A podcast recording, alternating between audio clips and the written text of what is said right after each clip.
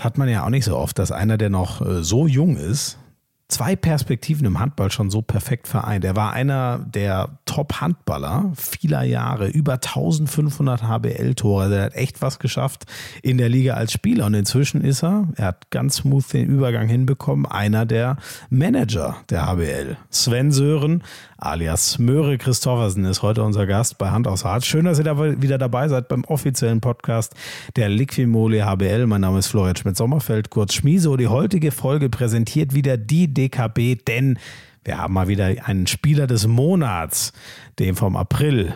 Darüber sprechen wir mit Smöre. Wer das ist, erfahrt ihr dann nachher. Nehmen nochmal den HPI so ein bisschen unter die Lupe, denn Smöre ist einer, der kann so mit Statistiken und so schon was anfangen. Wir haben wieder lange geredet, wie ihr an der Zeit dieses Podcasts schon seht. Smöre musste sich erstmal was von der Seele reden, was Hannover angeht. Das haben wir erstmal gemacht. Dann ging es so langsam weiter über Olympia, Begegnungen mit den Größten überhaupt. Da wurde es dann auch mal richtig äh, nachdenklich.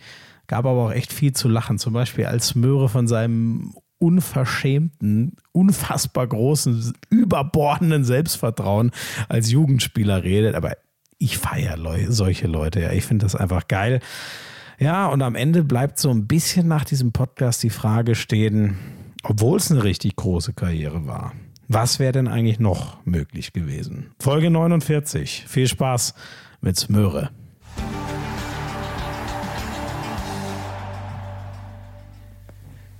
So, eine neue Runde und ein Gast, mit dem wir erstmal seinen Namen klären müssen. Also ich, äh, Prost. Er prostet mir schon zu mit seinem Wässerchen. Äh, Smöre. Sven Sören Christoffersen mit vollem Namen. Smöre, ich, ich glaube, ich nenne dich gefühlt schon, seit wir uns kennen. So, ich hoffe, das ist auch in Ordnung. Erstmal schön, dass du da bist. Und äh, wieso heißt du denn eigentlich Smöre? Schmiso, ich freue mich auch. Ich darf ja auch Schmiso sagen. Auf jeden äh, Fall. geht das absolut in Ordnung. Ähm, da stellt sich mir natürlich die Frage, die ich noch nie beantworten musste. ich habe mir schon gedacht. Ähm, äh, langsam wird es auch ein äh, alter Karlauer, aber äh, ich wiederhole es auch für dich gerne nochmal. Die Ramota-Brüder, also ne? Ja, siehst du, du kennst die Antwort ja, schon. Ja, aber vielleicht weiß sie ja ein Zuhörer noch nicht. Da muss ich da okay. mal. Also grundsätzlich äh, hört man ja raus, dass ich einen sehr nordisch klingenden Namen habe. Ja. Ähm, und grundsätzlich meine Familie mich eigentlich auch schon immer Sören genannt hat. Mhm. Nichtsdestotrotz es äh, vereinzelt auch Gruppierungen gab, die durchaus mal Sven in meiner Jugend zu mir mhm. gesagt haben und äh, mit 18 äh, Lenzen in Lemgo ankommt, äh, beim aktuellen deutschen Meister, wird man natürlich dann auch gefragt, sag mal, äh, Sven oder Sören, wie willst du eigentlich, dass wir dich nennen? Und da habe ich gesagt, äh, gleich, gleich einen Text aufgesagt, meine Familie sagt Sören, aber ja. wie es euch beliebt, ich habe da keine äh, Präferenzen. bin da jetzt ja, Präferenzen und äh, bin da. Ich, ich mach, wenn ihr nett zu mir seid, mach, mach was du willst. wenn ihr nett zu mir seid, das ist schön, das ist süß. äh, ja, du, das war, äh, ich möchte nicht sagen, früher war alles anders, aber ähm, ja, das, das glaube ich. Noch ein bisschen da waren noch Hierarchien, ne? Ja, mhm. äh, vielleicht nicht ganz so flach, aber äh, auch nicht schlimm. Ja. Und äh, da waren dann äh, Christian Ramota, den man ja kennt aus der deutschen Nationalmannschaft, und sein Bruder Max, der im Feld ja. gespielt hat. Ja. Und die beiden kamen dann irgendwie so ein bisschen auf die äh, Otto Walkes-Version mit äh, Smörebröt, Smörebröt, Rümtim, Ja. Also dieses äh, skandinavische Hänsel und Gretel quasi. Ähm, und daraus blieb dann irgendwie Smöre hängen. Ja. Äh, und das hat sich dann relativ schnell etabliert und insofern ist es hängen geblieben und äh, es hängt an mir dran und ich bin, es ist ein Alleinstellungsmerkmal und ich bin absolut äh, happy damit. Das wollte ich gerade fragen, ne? Ist ja irgendwie auch cool. Ich bin auch manchmal ganz dankbar, dass Schmiso inzwischen so für, da muss ich eigentlich oft gar nicht mehr viel zu sagen. Das ist dann irgendwie eingängig und ah ja, habe ich schon mal gehört und, und macht Sinn. Genau, und es hat auch, das sage ich dann auch mal gerne noch dazu, es hat kein, äh, nichts mit einer äh, Präferenz zu Butterbrot oder sonst irgendwie was zu tun. Auf die Frage kommen wir spät im Podcast, kann ich dir jetzt schon sagen, äh, nochmal zurück. Ich verstehe. er freut sich jetzt schon.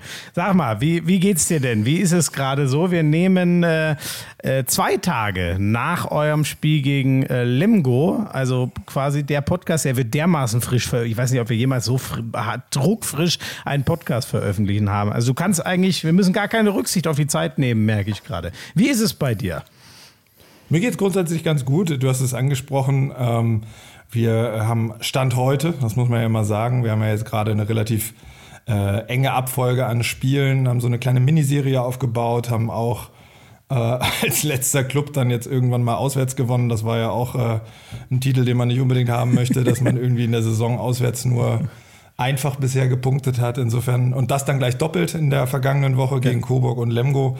Ähm, das tut grundsätzlich gut. Äh, in Lemgo haben wir dann noch an meinem Geburtstag gespielt. Also da hat sich die kurze Auswärtsfahrt aus Hannover dann auch gelohnt. Ähm, und man sieht einfach, ähm, wie befreiend sowas auch sein kann. Ähm, wenn man so ein bisschen auf den Spielplan auch schaut, äh, auch Corona-bedingt, wir haben ja schon in der Quarantäne gesteckt, ähm, hat es uns so ein bisschen äh, ja, runtergespült, möchte ich sagen. Und wir haben schon sehr, sehr viele Begegnungen gespielt von Mannschaften, die du im oberen Tabellendrittel findest oder in der oberen Tabellenhälfte und hatten im Prinzip vor der Woche als wir gegen Coburg gespielt haben, noch alle Mannschaften vor uns, die im unteren, in der unteren Tabellenhälfte stehen. Ähm, wo ich jetzt nicht sage, dass das Selbstläufer sind, aber wo es mindestens Duelle auf Augenhöhe sind, wenn nicht sogar Spiele, wo wir als Favorit reingehen. Ähm, und wo ich einfach auch guter Dinge bin, äh, zu sagen, dass wir da Punkte holen und dass sich das Bild dann auch bereinigt und ähm, da dann auch ein Stück weit die Ruhe zu behalten und äh, da dann aber auch zu sehen, dass sich das bewahrheitet tut, stand heute gut. Natürlich müssen wir jetzt weiter, weiter dafür arbeiten. Das nächste Spiel ist jetzt äh, äh dann gegen Berlin am Donnerstag. Äh, ist natürlich, die gerade wieder so ein bisschen Fahrt aufnehmen. Ähm, äh, eine Hausnummer, ähm, äh, klasse Mannschaft, die da äh, zusammenwächst jetzt auch, gerade gegen äh, Kiel, glaube ich, ein, ein, wirklich spannendes Spiel geliefert haben. Äh, wichtige Punkte für sie selber in, in Mannheim geholt und insofern die nächste Aufgabe, die schon vor der, äh, vor der Tür ist. Aber ich glaube, es tut trotzdem gut, wenn man sich immer auch mal ein bisschen besinnt und sagt, äh, Mensch, äh, die drei Siege haben jetzt mal gut getan. Ja, das glaube ich.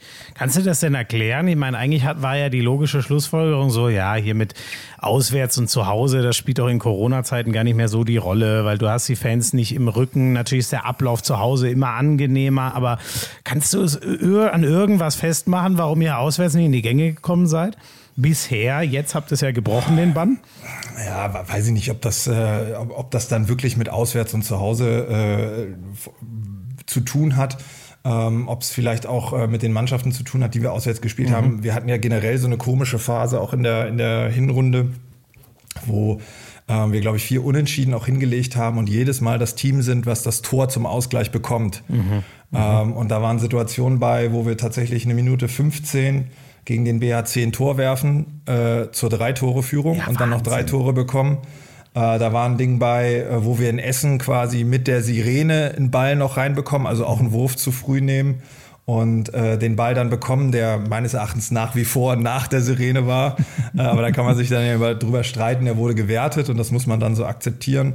Da war ein Spiel bei äh, gegen Erlangen, wo Antonio Metzner ein Ding von 12 Meter einschweißt. Mhm. Äh, wir eine schnelle Mitte spielen, noch einen 7 Meter rausholen und der unterkante Latte rausgeht äh, und du deswegen nicht gewinnst. Also da sind schon kuriose äh, Situationen irgendwo auch dabei gewesen, wo man dann auch sagt, mein Gott, ähm, wo, wo, und dann geht natürlich auch schnell dieses hätte, wenn und aber. Aber wir wissen, dass der Sport kein, kein Konjunktiv ist. Und ähm, ja, dann, dann fragt man sich auch, woran liegt das jetzt? Ne? Ja, woran hatte die Legen? woran hatte die Legen? Ne? Äh, und wenn man da so eine genaue Antwort drauf hätte, dann würde man wahrscheinlich das, das auch abstellen. Ähm, was ich sagen kann und was mich die ganze Zeit immer beruhigt hat, ist, dass unsere Jungs ähm, in den wenigsten, also in vielen Spielen äh, eine Chance um den Sieg hatten und vor allem sich immer voll reingehangen haben. Wir haben dieses Jahr eine sehr junge Truppe zusammen mit, mit äh, natürlich auch einigen erfahrenen Spielern. Und ähm, was uns ganz wichtig ist, ist, dass die Jungs in jedem Spiel sich voll reinhängen und alles geben, weil äh, es bringt nichts, wenn wir hinterher sagen, Mensch, äh, wir haben 95 Prozent gegeben und hätten wir uns mal ein bisschen mehr reingeholt, dann hätten wir äh, reingehauen, dann hätten wir die Punkte geholt. Mhm. Ich glaube, wenn man aus dem Spiel sagt und wir haben alles gegeben, dann laufen Dinge gut, es laufen Dinge schlecht, aber dann muss man eben auch akzeptieren, dass man vielleicht nicht immer als Sieger vom Spielfeld geht. Und ja. ähm, das haben wir in den allermeisten Spielen hinbekommen. Äh, zusätzlich ähm, haben die Jungs äh, oder legen die Jungs Tag für Tag einen großen äh, Trainingsfleiß an den Tag, ähm, schuften in Extraschichten. Bist so du immer dabei? So Bist, kriegst du, also ich weiß, du hast in, ja dein Büro auch, äh, oder hast eins genau, in der Halle, ne? also kriegst viel mit. Genau, aber das ist in der Spielhalle, nicht in ja. unserer Trainingshalle. Aber Corona-bedingt ist äh, ja sowieso mit, mit Homeoffice und da ich bei uns ja auch im äh, Testpool im Prinzip komplett vorhanden bin, ähm, habe ich meine Präsenzzeit in der Geschäftsstelle auf ein Minimum reduziert, um da einfach auch kein Risiko einzugehen. Ja. Äh, sicherlich ist es ab und zu mal notwendig, die Post zu machen ähm, und äh, mal nach den Rechten zu schauen. Aber ich mache tatsächlich sehr, sehr viel in der heutigen Zeit ähm, äh, am, am, Laptop und wir haben, wir haben einen Server, wo ich im Prinzip auf alle mhm. Unterlagen zugreifen kann und dementsprechend äh, habe ich aus der Not eine Tugend gemacht und bin dann einfach auch sehr, sehr viel präsent beim Training, habe den Laptop dann dabei und habe so dann auch viele Trainingseindrücke und äh, bin auch ein großer Fan davon, ähm, im Gespräch mit dem Trainer ihm den eigenen Blickwinkel zu schildern und nicht ein Training berichtet zu bekommen, sondern aus dem etwas herausgezoomten Blickwinkel ja. draufzuschauen, nicht nur eben beim Spiel, sondern auch bei Trainingseinheiten, weil man dann doch vielleicht nochmal andere Dinge wahrnimmt äh, und dann auch äh, im engsten Trainerteam besprechen kann. Und ähm, ja, das, das macht das die Jungs denn nicht nervös, wenn der Chef da in der Ecke rumsteht und auch zuguckt? Ich meine, du kannst ja Carlos Ortega vielleicht auch ein Stück weit einschätzen und ich glaube, dass das grundsätzlich schon eine ganz, äh, äh, ganz schön große Autorität ist, die da äh, Stimmt. ist und äh, da lässt Nervöser man sich geht's gar nicht mehr, ne? Also wenn Ortega am ja, Rand steht, ja, bist du eh schon nervös. naja, der, also Carlos, der, der macht das gut und der hat ja auch eine entsprechende Präsenz und dem geht da auch nichts. Also das ist jetzt kein kein, äh, keine Kontrollfunktion. Äh, da habe ich auch in Carlos äh, vollstes Vertrauen in seine Arbeit und natürlich auch in die von Ika. Aber ich finde es einfach selber auch interessant, ne, weil es bei uns ja gerade speziell ähm, um, um Spieler auch geht in der Weiterentwicklung. Wie geht man daran? Was machen wir individuell mit denen? Wie können wir auch vielleicht die nächsten wieder mit hochziehen? Ähm, da sind ja bei uns immer auch so aus unserer, wir nennen sie Reckenschmiede, aus unserem mhm. Nachwuchs immer mal interessante Spieler, die auch dann in Phasen ähm, wenn zum Beispiel Nationalmannschaft oder sowas jetzt stattfindet. Und wir hatten ja dieses Jahr im Prinzip mehr oder weniger gar keine dritte Liga, wo unsere zweite Mannschaft spielt.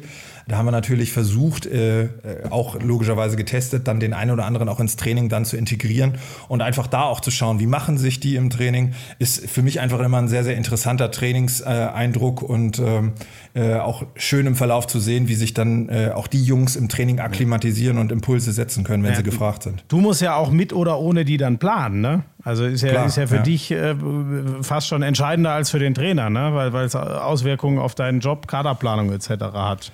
Ja, und es ist ja auch so, wenn du jetzt nur anhand des Trainings bewirb, also äh, anhand des Spiels äh, deine Bewertung aufstellst, das ist am Ende das, was relevant ist, ganz klar. Ähm, aber so ein Eindruck vom Training spielt dann, glaube ich, grundsätzlich trotzdem eine Rolle. Denn ähm, wo einer in fünf Jahren vielleicht mal sein kann, ist ja manchmal auch die Ja, oder wenn es manche Dinge, du kannst ja auch manchmal, es gibt ja so Phasen in der Saison, da hat der Trainer äh, sich festgelegt auf einen Spieler und weiß, was er bekommt, und dann hat der andere nicht so viel Spielzeit, ja. ist vielleicht ein Stück weit mehr verunsichert. Du siehst aber, dass der im Training die entsprechende Entwicklung äh, äh, macht und äh, es nur eine Frage der Zeit ist, bis er das auch aufs Spiel trans äh, transferiert. Und äh, auf diese Dinge dann, das gibt einem einfach einen gesamtheitlichen Überblick. Deswegen grundsätzlich ist das zeitlich nicht immer darstellbar, dass man jede äh, Einheit sieht, aber ich sag mal, in Zeiten der Pandemie gibt es jetzt nicht mehr so viele Termine außenrum, mhm. als dass man da äh, deutlich mehr Trainingseinheiten auch sieht. Ja, ja. Ähm, was willst du noch so sehen von, von deiner Mannschaft? Also ich gehe jetzt mal davon aus, äh, Abstiegssorgen haben sie ja jetzt, wenn es welche gab, endgültig erledigt durch eure drei Siegesserie. Da müsste ja hinten schon sehr viel zusammenkommen und bei euch im Negativen auch, dass da nochmal was äh, gefährlich wird. Äh, wie, wie gehst du jetzt so rein in den Saisonendsport? Da kommt ja jetzt nochmal eine brutale Taktung auf euch zu. Ja, das gilt ja für andere Mannschaften auch. Wir haben zwei Nachholspiele dabei. Das macht die Taktung natürlich äh, durchgängiger. Ne? Also wir haben auch in der äh, in der Maiwoche, wo, wo die ERF Cup Finals zum Beispiel anstehen, dann zwei Spiele, weil wir mhm. dann gegen die Eulen und gegen Minden Nachholspiele haben. Äh, haben auch noch elf Spiele vor der Brust und ich glaube, äh, du hast es schon mit, also wenn es äh, äh, eine Abstiegsangst gab, dann haben wir das ja, ich habe es ja gesagt, wir spielen gegen die meisten Mannschaften aus der unteren Tabellenhälfte noch, dann haben wir sie an der eigenen Hand, ja. äh, das entsprechend auch zu regeln. Und ja, ich Moment, glaube, wenn du sagst, wenn es eine, ja, gab es die denn, also du musst es ja wissen, ob es eine Abstiegsangst gab oder nicht. Ich glaube, man muss äh, bewusst einfach mal äh, das Worst-Case-Szenario für, für, für in meiner Position aufmachen und mal schauen, mhm. was könnte denn so kommen. Ähm, ich habe aber nicht daran gezweifelt, dass unsere Jungs die, die Punkte holen werden. Und dann hat man sicherlich auch mal geschaut, weil alles andere wäre naiv, in die Situation reinzugehen. Und ich glaube, man muss immer versuchen, auch so ein bisschen vor die Situation zu kommen und das einzuordnen. Und ich finde alleine die Betrachtung, wenn man schaut, gegen wen habe ich gespielt, gegen wen noch nicht und wie waren die Ergebnisse auch. Weil vor dem, vor dem Spiel, wir haben ja jetzt, ich habe ja eine Dreier-Serie angesprochen, wir haben Wetzlar, Coburg, und Lemgo jetzt äh, in Reihe geschlagen und hatten davor, da sind die Medien ja auch immer schnell hinterher, da hieß es dann, jetzt haben sie fünf Spiele in Folge nicht gewonnen. So, und wenn man das mal so ein bisschen auseinanderrechnet, dann war es aber so, dass wir Spiele gegen Nordhorn und Melsungen gewonnen haben. Und dann haben wir beim BAC kein gutes Spiel gemacht und die spielen ja auch eine gute Runde. Das muss man dann einfach mal akzeptieren, dass man so ein Spiel nicht gewinnt. Ähm, Und äh, dann haben wir einen Doppelspieltag gehabt, Donnerstag, Samstag, wo wir zu Hause gegen Magdeburg spielen was im Prinzip 57,5 Minuten nicht entschieden ist. Mhm. Ähm, dann eine etwas unglückliche Schiedsrichterentscheidung, wo ich gar nicht nachtreten will. Es war einfach mhm. so, dass man in der Situation vielleicht auch anders entscheiden kann. Und wir danach zwei schlechte Entscheidungen im Angriff treffen und dann ist das Spiel weg. So, aber da warst du 57,5 Minuten gegen eine der Top-Mannschaften auf Augenhöhe. Da musst du sagen, hast ein gutes Spiel gemacht, hat leider nicht ganz geklappt, aber haben sich die Jungs gut präsentiert. Ja. Und dann, und dann kommt Göppingen 48 Stunden später, sondern bist du bei drei. Und dann kommt die Scheiß, entschuldige bitte, dass ich das so formuliere, Corona-Situation, ja, ja. wo du dann so einen Positivfall hast, äh, alle nach Hause schickst, mhm. mit dem Gesundheitsamt spricht und die dir sagen, so, ihr seid jetzt zwei Wochen in Quarantäne und dadurch fallen Spiele gegen die Eulen und Minden aus. Ja. So, und dann kommst du aus der Quarantäne, hast zwei Tage Vorbereitungszeit und spielst gegen Kiel und äh, die Rhein-Neckar-Löwen. So, und dann bist du bei fünf. Ja, aber die können ja, ja nichts.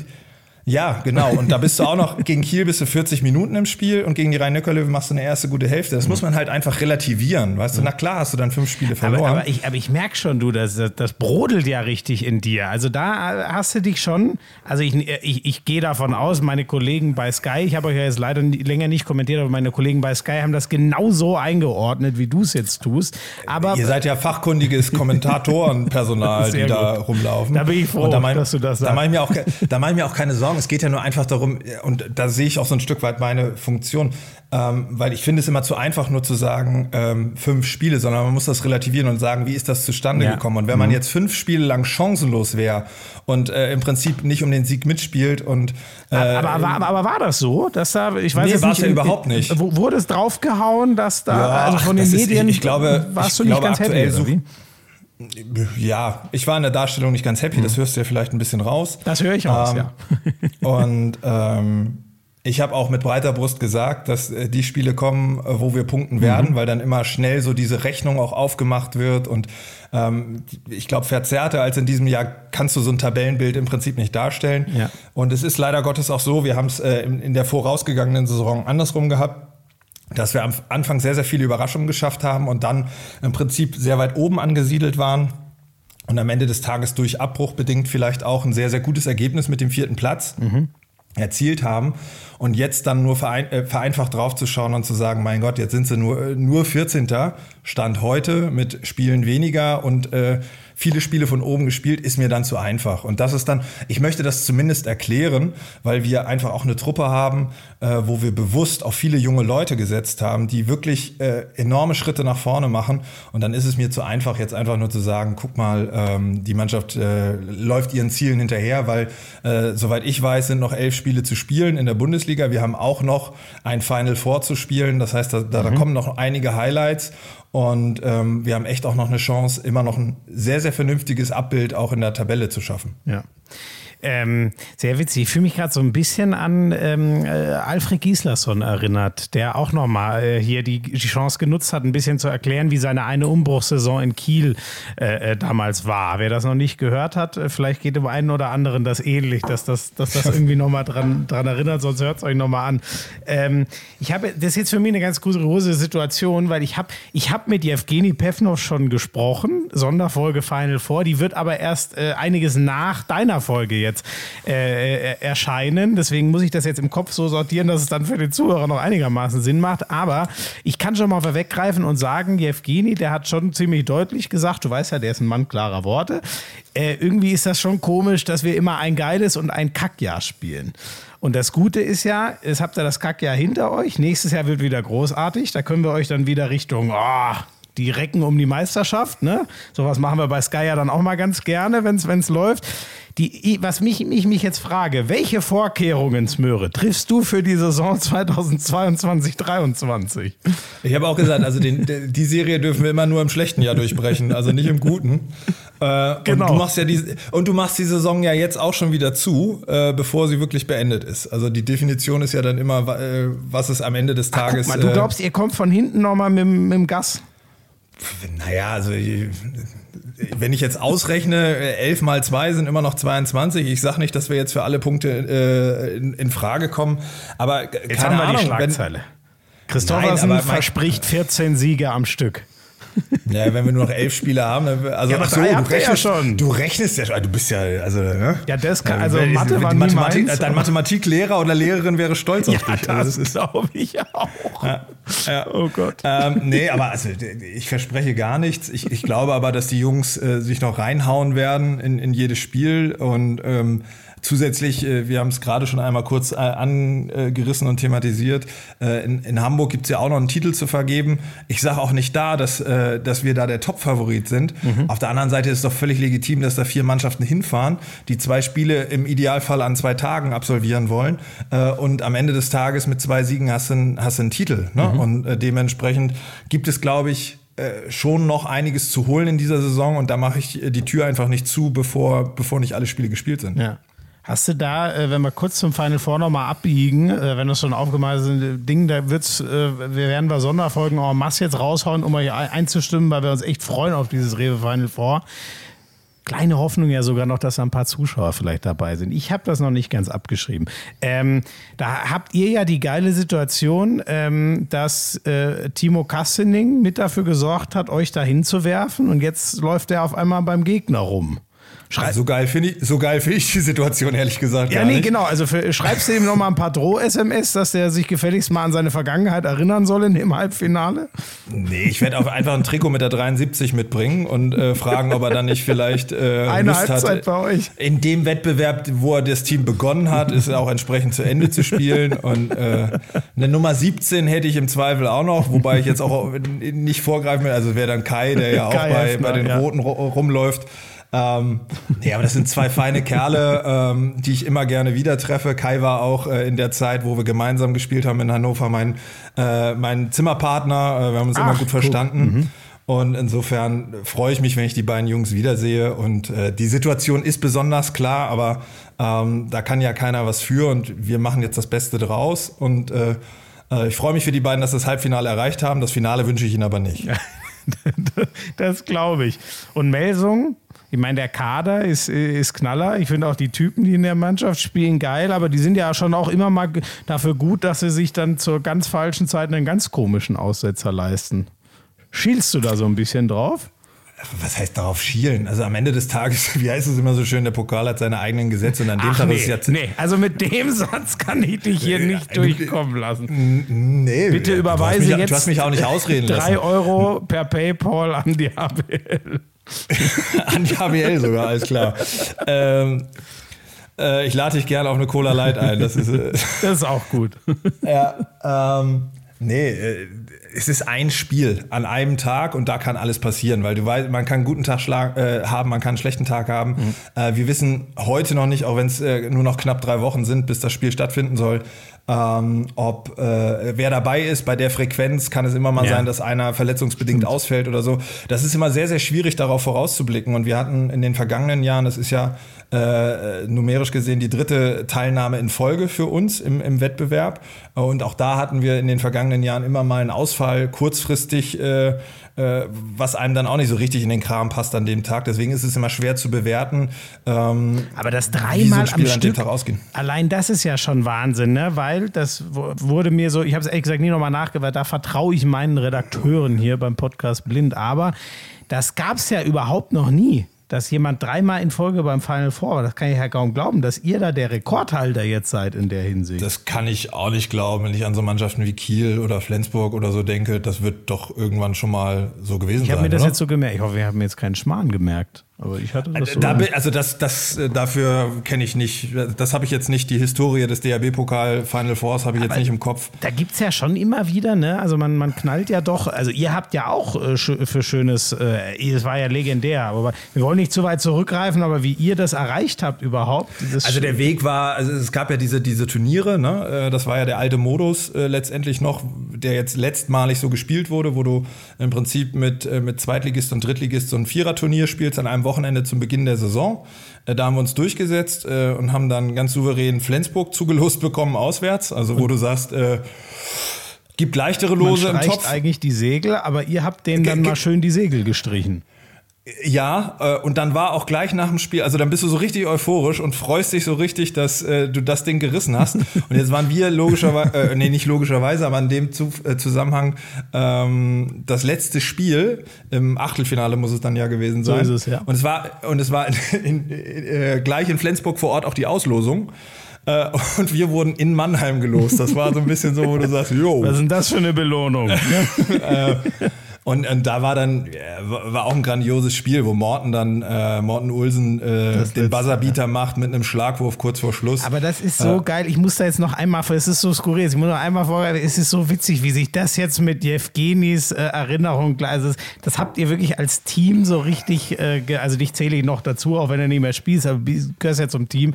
Das habt ihr wirklich gleich erlebt. Das ist echt geil. Diese Schilderung, es ist wirklich genau wie, wie Jevgeni das, das auch Das macht das hat. ja auch aus, ne? Und deswegen deswegen freut man sich auch so auf den Wettbewerb. Und wenn du überlegst, dass wir jetzt über ein Jahr schon darauf warten, dass er dann, ja. das sollte ja eigentlich im April 20 gespielt werden, ja, glaube ich. Ja, wir sind inzwischen im Mai 21, werden es dann hoffentlich im Juni 21 spielen. Äh, das ist schon eine lange Zeitstrecke. Du hast es auch gesagt, völlig unterschiedlicher Kader, aber es ist, wie es ist. Äh, und wir müssen das Beste aus der Situation machen. Ja. Ja. Ähm, ich würde mit dir noch gerne einmal kurz äh, noch äh, über deinen Trainer quatschen. Den hast du vorhin schon mal angerissen, wie der so im Training arbeitet und so. Ich finde ihn einfach als Typen so spannend. Vielleicht kannst du ihn ja noch mal. Das ist halt einer, den würde ich auch wahnsinnig gerne mal einladen, aber es macht ja wegen der Sprachbarriere leider nicht so viel Sinn. weißt du, mir halt für immer dieser geile Satz in den Ohren. Ich sag nicht, wer ihn gesagt hat, aber ich habe mal mit äh, einem deiner inzwischen Ex-Spieler geredet, der, der mal gesagt hat, ähm, der, der Carlos, der hat äh, so dicke Eier. Seit ich unter dem trainiert habe, kann ich kaum noch was anderes ernst nehmen. Be beschreibt das Carlos Ortega am besten? Ich hätte, glaube ich, ein anderes Bild äh, gewählt, aber. Ähm, äh, ja, dann bitte. Carlos ist ein absoluter Fachmann, der sehr detailverliebt ist. Und ähm, der einen super Überblick über das gesamte Spiel hat, also auch über die Trainingseinheit und dem kaum was entgeht. Äh, und äh, was ich äh, bei ihm als Trainer sehr wertschätze, ist, dass er, auch wenn er ein Training unterbricht oder wenn eine Situation entsteht, dann gibt es ja manchmal Fragezeichen bei den Spielern. Wie lösen wir diese Situation? Ähm, was ist das Problem jetzt gewesen? Warum hat eine Situation nicht geklappt? Und da hat Carlos im Prinzip immer eine Antwort. Und er sieht auch, wo, warum ist jetzt was falsch gelaufen. Mhm. Ne? Und ähm, da hat er einfach so, so ein Trainer gehen in sich. Also ich, das ist, der hat da eine Präsenz auf dem Spielfeld, der nimmt das wahr und da wird auch nicht diskutiert. Äh, und der gibt den ganz klaren Weg vor, auch wenn du siehst, wie akribisch der die Spiele vorbereitet. Äh, da hat man auch die eine oder andere Videominute vielleicht mehr als bei anderen Trainern. Mhm, mhm. Aber du kriegst halt, und was ich sehr gut finde, du kriegst klar messbare Aufgaben von ihm die dann aber auch in der Nachbetrachtung an so ein Spiel äh, natürlich aufgebrochen werden und geguckt wird, wann hast du deine ja. Aufgabe erfüllt und mhm. wann nicht. Mhm. Äh, ich finde aber gerade so jetzt auch in, in so einem Kader, wie wir ihn haben mit jüngeren Spielern, ist es doch gut, wenn du klare Aufgaben formuliert bekommst und das dann auch anhand von Bildmaterial nachverfolgen kannst, wie habe ich diese Aufgaben gelöst. Ja, und wenn du dir vorher eine Zielsetzung äh, als Team auch nimmst und sagst, diese Situation akzeptieren wir, weil wir glauben, in den Bereichen spricht die Prozentzahl eher für uns, Wurfsituation Situation XY, äh, da werden unsere Torhüter mehr Bälle rausholen oder die Angriffsquote wird so nicht stimmen, aber diese Situation möchte ich bitte nicht haben, mhm. dann ist das ja erstmal grundsätzlich eine klare Aufgabe, ähm, wo jeder Spieler dann aber auch entsprechend weiß, dass er die äh, umsetzen muss. Und äh, bei uns sitzt jeder mit äh, im Video auch mit einem das war ganz witzig, weil die Übersetzung von Notizblock ist ja auch Notebook. Äh, aber als er dann mhm. mal sagte, jeder bringt zum Video ein Notebook, mit, Ach, da kannst nein. und es kamen alle mit Laptop und er meinte. Ja, nicht alle, aber äh, das ist dann schon. Äh, ähm, da ist das ganz, aber so, da macht sich dann jeder auch so seine Notizen und es ist echt, äh, wenn du so, ich sag mal, anderthalb Stunden oder Stunde 15 vom Spiel äh, durch die Kabine gehst, dann schmökern da auch viele nochmal in ihren Notizen, was war jetzt genau meine Aufgabe, mhm. weil das ist sicherlich für den Außen auch etwas anderes als für den Mittelblockspieler. Ja. Ähm, speziell natürlich im Abwehrbereich. Und ich glaube, dass das einfach. Außen ähm, viel schwieriger, ne? Was die ja, aber in der Art und Weise, müssen. also ja, ich als ehemaliger Rückraumspieler möchte das grundsätzlich auch gerne so sagen, aber wenn du dir, äh, äh, wenn du so ein bisschen schaust, was für eine äh, Deckungsweise wir spielen, mhm. dann ist es schon so, dass wir ja als Verband sehr viel verrücken mhm. und dementsprechend auch mal grundsätzlich äh, versuchen auf eine Seite zu pressen und auf der anderen Seite dann vermeintlich mehr Platz ist. Und da muss der Außen tatsächlich auch mal kurzzeitig ein 2 gegen 1 spielen. Mhm. Und wenn er das falsch löst, dann kann der Gegner relativ leicht einfach abräumen. Wenn er es aber richtig macht, fängt er entweder viele Bälle ab. Also äh, gerade Vincent Büchner macht das in diesem Jahr sehr, sehr gut, der mhm. da immer wieder viele Steals auch generiert aus dieser Situation heraus. Und dementsprechend ist das tatsächlich nicht so, dass, äh, oder es kommt relativ schnell raus, wenn ein Außen bei uns nicht im System decken kann. Also das ist nicht mehr so die Außen, die da stehen bleiben und auf den Gegenstoß warten, mhm. sondern die müssen tatsächlich auch was machen bei uns in der Abwehr. Nervig, ne? Heutige Außenposition, das wäre für mich auch nichts mehr. Früher konnte man da ein bisschen rumstehen und zugucken. Ja, bei deinem Wurfrepertoire, da warst du wahrscheinlich äh, oh gesetzt Gott. und hast entsprechend. oh Gott, bitte lass diese Büchse der Pandora nicht öffnen. Da könnten sich Leute völlig zu Recht melden und was klarstellen wollen. Das, das könnte peinlich sein. Hast du als Rechtshänder auf Rechtsaußen gespielt? Äh, nee, ich bin in der Tat Linkshänder und deswegen. Ja, guck, ja, ja, okay. Aber ich, ich habe sogar halb gedeckt. Ich war so ein, ich war so ein jetzt muss ich vorsichtig sein, nee, aber ich war so ein, so ein Toto Jansen für richtig Arme, für richtig, richtig Arme. Also um das nicht. Äh, Verstehe. Ich, ich, ich, ich, ich lasse die Büchse zu. ist besser so. Und sag mal, was mich noch interessieren würde, so bei euch, ähm, ähm, äh, du hast schon gesagt, also äh, Deckungsvariante, ich glaube, ich muss niemandem hier, der hier zuhört, mehr, mehr erklären, wie äh, äh, Carlos Ortega so Handball spielen lässt, die spanische Schule, das wird jedem direkt was sagen. Wie ist das eigentlich philosophietechnisch? Ähm, man hat das ja auch ganz gerne, dass schon auch ähm, die sportliche Führung da was vorgibt, wo der Trainer Trainer sich dann so ein bisschen orientieren muss. Ist das in eurem Fall auch so ein bisschen oder ist das wirklich komplett sein Bereich? Oder gehst du da mal mit rein und sagst, ich habe schon auch eine Vorstellung von Reckenhandball, der soll so und so sein? Ähm, Klar, also wir, wir, wir sprechen schon gemeinsam, wobei man jetzt bei unserer Situation, die ist ja wahrscheinlich auch ein bisschen besonders, äh, weil Carlos ist ja als Trainer im Prinzip äh, nach Hannover gekommen, als ich noch Spieler war. Wirklich kurios, ne? Ja, das ist wirklich ähm, ultra und, kurios, ja. Und dementsprechend, äh, dementsprechend habe ich ja als ein Jahr als Spiel, deswegen äh, gerade in, in dem Jahr war es ja aufgrund meiner körperlichen äh, Konstitution so, äh, dass ich vor dem Jahr bereits mit ihm gesprochen habe und gesagt, pass mal auf, ich habe ähm, bei mir waren es Hüftprobleme, Probleme, aber ich glaube, ich kann dir in der Abwehr helfen. Mhm. Äh, Im Angriff äh, ist es bei mir irgendwie, das hatte ich in, dem, in der Vorsaison festgestellt, nicht mehr so gut äh, möglich durch die äh, Bewegungsformen, die da notwendig sind. Da habe ich immer mehr Probleme gekriegt. Aber in der Abwehr, wenn du selber so ein bisschen die, die Distanz vorgeben kannst und durch geschicktes Stellungsspiel, konnte ich da schon noch viel machen. Äh, und dass ich so ein bisschen die Rolle des, des Abwehrchefs dann beim Inne hatte und natürlich dementsprechend vielleicht auch das ein oder andere Gespräch mehr zum Thema Abwehr und ja. auch diese Betrachtung und die Verantwortung auch dafür hatte, äh, weil du ja diesen Angriff-Abwehrwechsel dann machst und dementsprechend auch immer quasi Stimmt. die Kritik gleich unmittelbar mitbekommst, ja, ja, dass man in dem Deckungssystem, mhm. dass du in diesem Deckungssystem viel drin bist und dass mhm. du natürlich auch nicht nur für dich, sondern vielleicht auch für den Spieler, der nicht unmittelbar erreichbar ist, weil du gerade keine Auszeit nimmst, äh, eine Information mitnimmst. Aber mhm. da war ich im System grundsätzlich sich ganz gut drin. Und man hat ja im ersten Jahr gesehen, dass es funktioniert. Das heißt, äh, ich erfinde ja das Rad dann nicht neu und sage, pass mal auf, und jetzt müssen wir alles auf links drehen, mhm. ähm, weil ich mich hier jetzt profilieren will. Aber was ich Carlos hoch anrechnen muss, weil das sicherlich keine einfache Konstellation ist, wenn dann sich die Rolle äh, äh, äh, verändert ja. und äh, man dann äh, ja im Prinzip eine Art Vorgesetzter dann ist. das hat er sehr offen begonnen äh, und wir haben uns da, äh, glaube ich, auch in guten Gesprächen ausgetauscht und gesagt, dass wir diesen Weg gemeinsam versuchen werden zu gehen. Und ich glaube, das ist uns äh, bis heute auch, auch gut gelungen und er ist da keinesfalls verschlossen für Input von außerhalb, ganz im Gegenteil. Mhm. Ähm, er, er, fordert den sogar offen ein und das ist, glaube ich, auch richtig und wichtig. Am Ende des Tages ist er der Trainer und muss dann auch dafür gerade stehen und entscheidet auch, aber er ist ähm, gerade für Positionen, das war das, was ich vorhin auch meinte, bei Trainingseinheiten genauso wie bei Spielen, diese herausgezoomte Perspektive, äh, einzelne Dinge auch mal reinzugeben, da ist er absolut für offen und äh, zeigt ja auch nur, äh, ähm, dass er auch da äh, das aus meiner Sicht richtig handhabt, weil ich, ich, ich glaube, dass äh, diese verschiedenen Perspektiven wichtig sind und wir gerade in der Konstellation mit ICA zusammen ähm, da auch viele gute Gespräche geführt haben und es da ja auch einfach Situationen gibt, wo man manchmal sagen muss, Mensch, äh, wir hatten zum Beispiel eine Phase in dieser, Situation, äh, in dieser Saison, wo, wo unsere Überzahlspiel katastrophal war, nicht mhm. funktioniert hat und dann bespricht man das natürlich auch und sagt, äh, welche Kniffe kann man da verändern, wie kann man dem Team jetzt wieder helfen, da Sicherheit zu bekommen ja. und sowas diskutieren wir dann natürlich schon und dann haben wir Ideen und ähm, Was er dann macht, entscheidet er, aber ich, ich habe schon festgestellt, dass Dinge, die man reinbringt, äh, dann auch in den nächsten Spielen umgesetzt werden oder er es ausprobiert. Das heißt ja auch nicht, dass das dann immer funktioniert. Ähm, da ist aber keinesfalls verschlossen und nicht offen auch für, für Input von außerhalb. Ja, cool. So, so soll so eine Zusammenarbeit ja auch im besten Fall sein.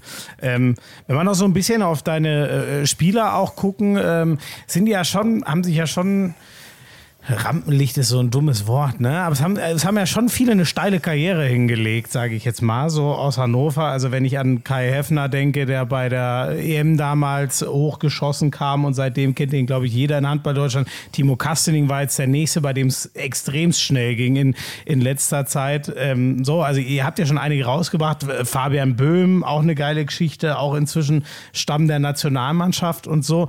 Ähm, was steht denn da so als nächstes an? Martinovic ist ja schon klar, da, da ist, hat sich Melsung schon mal äh, gesichert. Das Talent scheint man erkannt zu haben, äh, ein, ein bisschen nachdem du es erkannt und weiterentwickelt hast. Kannst du uns mal so sagen, auf, auf wen sollte man als Handballfan denn bei deinen Jungs so ein besonderes Auge haben, weil das der nächste heiße Scheiß wird? Darfst du mal richtig Druck machen. Aber ah, ich möchte gar nicht so viel, äh, so viel Fähnchen jetzt an unsere Jungs setzen, dass da gleich wieder wer kommt und sie uns rausfischt, weil wir haben ja grundsätzlich auch die Grundidee, uns als Club weiterzuentwickeln. Die sollen ja auch mal bleiben. ja, genau. Ähm, ich glaube, man erkennt schon, äh, wenn man dieses Jahr so ein bisschen äh, auf Hannover schaut, welche Jungs sich da nach vorne gearbeitet haben. Ich finde, äh, um exemplarisch mal einige aus unserem eigenen Nachwuchs zu nennen. Vincent Büchner macht das super mhm. auf links außen, mhm. äh, der einen guten Start in die Saison hatte, dann ein kleines Loch hatte, äh, sich da aber auch super wieder rausgearbeitet hat.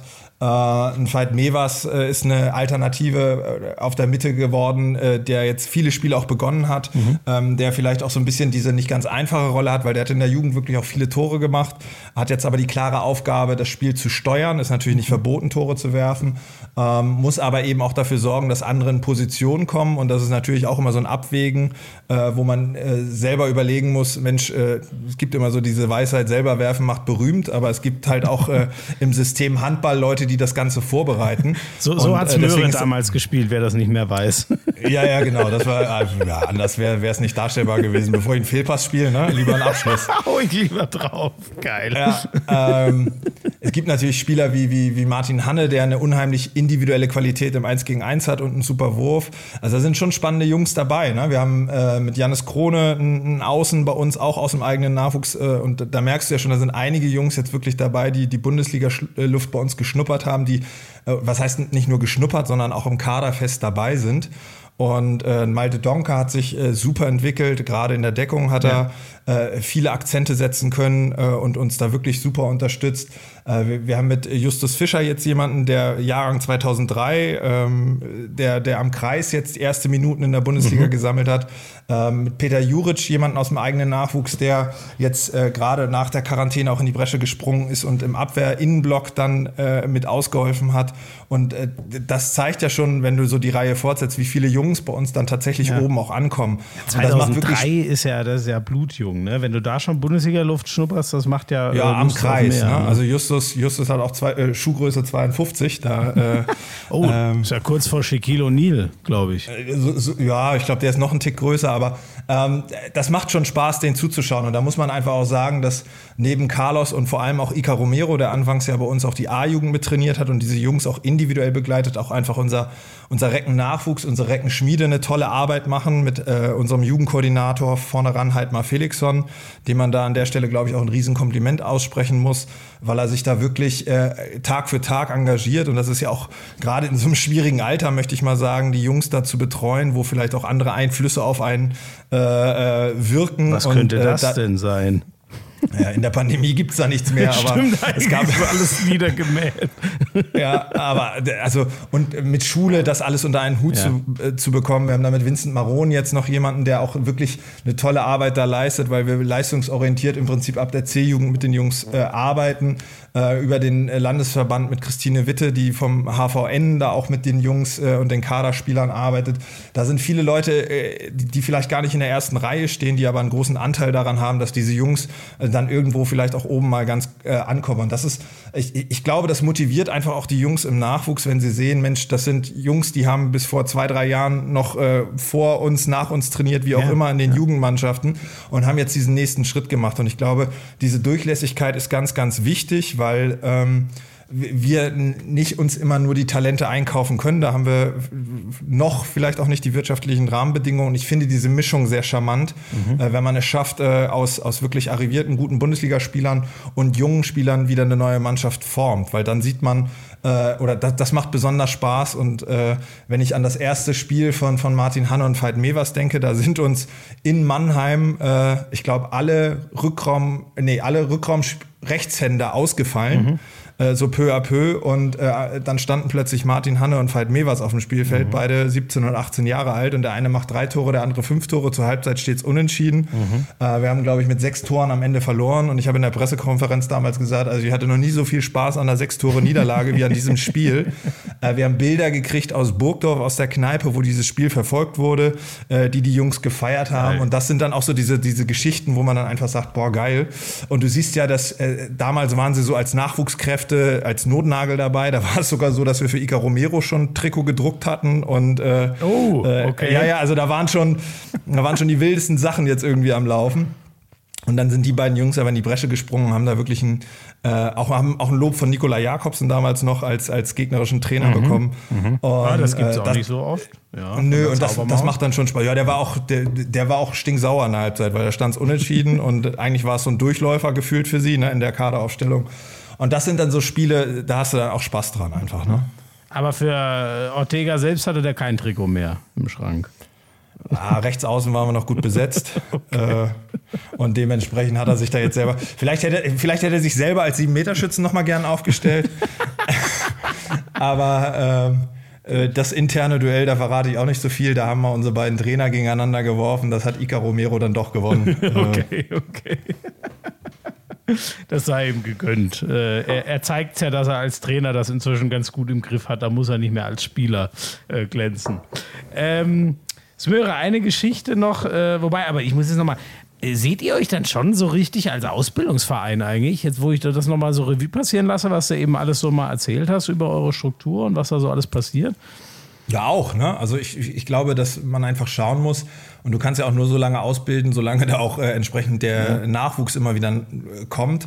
Ähm, Aber es ist ja die Frage, ob man da auch irgendwann mal wieder, du hast schon gesagt, ihr habt finanziell vielleicht noch nicht die Mittel, würde man dann schon irgendwann gerne mal sagen, äh, keine Ahnung, wir würden schon dann gerne mal irgendwann ein paar mehr Leute halten und ein konstanter Europa-Teilnehmer werden oder irgendwie so? Das eine schließt das andere ja nicht aus. Also das ist äh, aus meiner Sicht äh, grundsätzlich beides parallel darstellbar. Es geht ja einfach nur darum, dass man nicht einfach den Nachwuchs hat oder das Jugendzertifikat mit, mit Sternen bekommt, weil es schick aussieht an der Wand.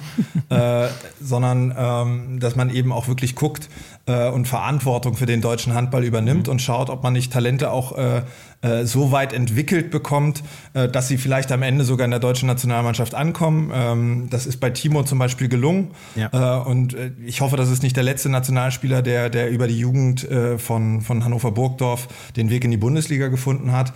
Trotzdem haben wir natürlich ein Interesse, erfolgreich Handball zu spielen. Wir sind alle Leistungssportler, wir sind Wettkämpfer und haben immer ein Lächeln im Gesicht, wenn wir gewinnen. Mhm. Ob es das Fußballspiel im Training ist oder das Bundesligaspiel am Wochenende, das ist äh, dann fast, äh, fast egal. Wenn es einen Wettkampf zu gewinnen gibt, dann, dann will man den ja. gewinnen und äh, dafür trainiert man jeden Tag. Ja. Und äh, da eine Kaderkonstellation zu finden, ähm, die, äh, die möglichst mehr Spiele gewinnt als verliert, ist doch ganz klar, dass das ein, ein Antrieb ist. Aber die ist ja schon, ich meine, du hast recht, es, es schließt sich nicht aus, nur äh, wenn du so richtig die, die Leute selber ausbilden, dann auch reinbringen willst, dann musst du denen ja auch Spielzeit gestatten, mehr Fehler gestatten, machen die einfach die Jungen. Und ähm, also ich finde auch, es ist schon vereinbar, aber es schließt sich an, an irgendeinem Punkt irgendwann, also ich mache jetzt mal extrem, dass der THW Kiel nicht ein großer Ausbildungsverein sein kann oder auch nicht sein wird, das ist ja irgendwie klar, ne? wenn man immer den Anspruch hat, Meister zu werden. Ist auch ein anderes Anforderungsprofil, ne? was ja. die haben. Und wir, wir sind jetzt. Äh, ich glaube, würde man so sagen, aus der Start-up-Phase raus, wenn du das so ein bisschen auf ein Unternehmen rüberbringst mhm. und äh, wollen jetzt natürlich auch so den nächsten Schritt gehen, ähm, uns perspektivisch natürlich äh, in den Top Ten etablieren und auch den, den Blick Richtung oberes Drittel äh, langfristig äh, setzen. Ja. Nur das sind mhm. natürlich auch wirtschaftliche Faktoren, die dahinter stehen und wenn man mal, da gibt es ja auch Erhebungen, wenn man mal schaut, äh, wie so die, die, die Budgetsituationen sind vom ersten Drittel zum zweiten und zum dritten Drittel, dann ist da einfach noch äh, ein kleiner Schritt zu tun. Mhm. Ähm, da sind wir aber auf allen Ebenen fleißig und versuchen uns da auch entsprechend breit aufzustellen. Äh, und, und freuen uns, wenn, wenn wir auf dem Weg einfach auch gute Geschichten kreieren. Und äh, du hast es gesagt, Ausbildungsverein, dieses Jahr ist es vielleicht auch ein Stück weit extremer. Wir haben aber bewusst vor dieser, Situa äh, vor dieser Saison gesagt, ähm, wir wissen nicht, was auf uns zukommt in dieser Saison, weil die letzte Saison wurde abgebrochen. Keiner wusste, wie es in diesem Jahr sein wird.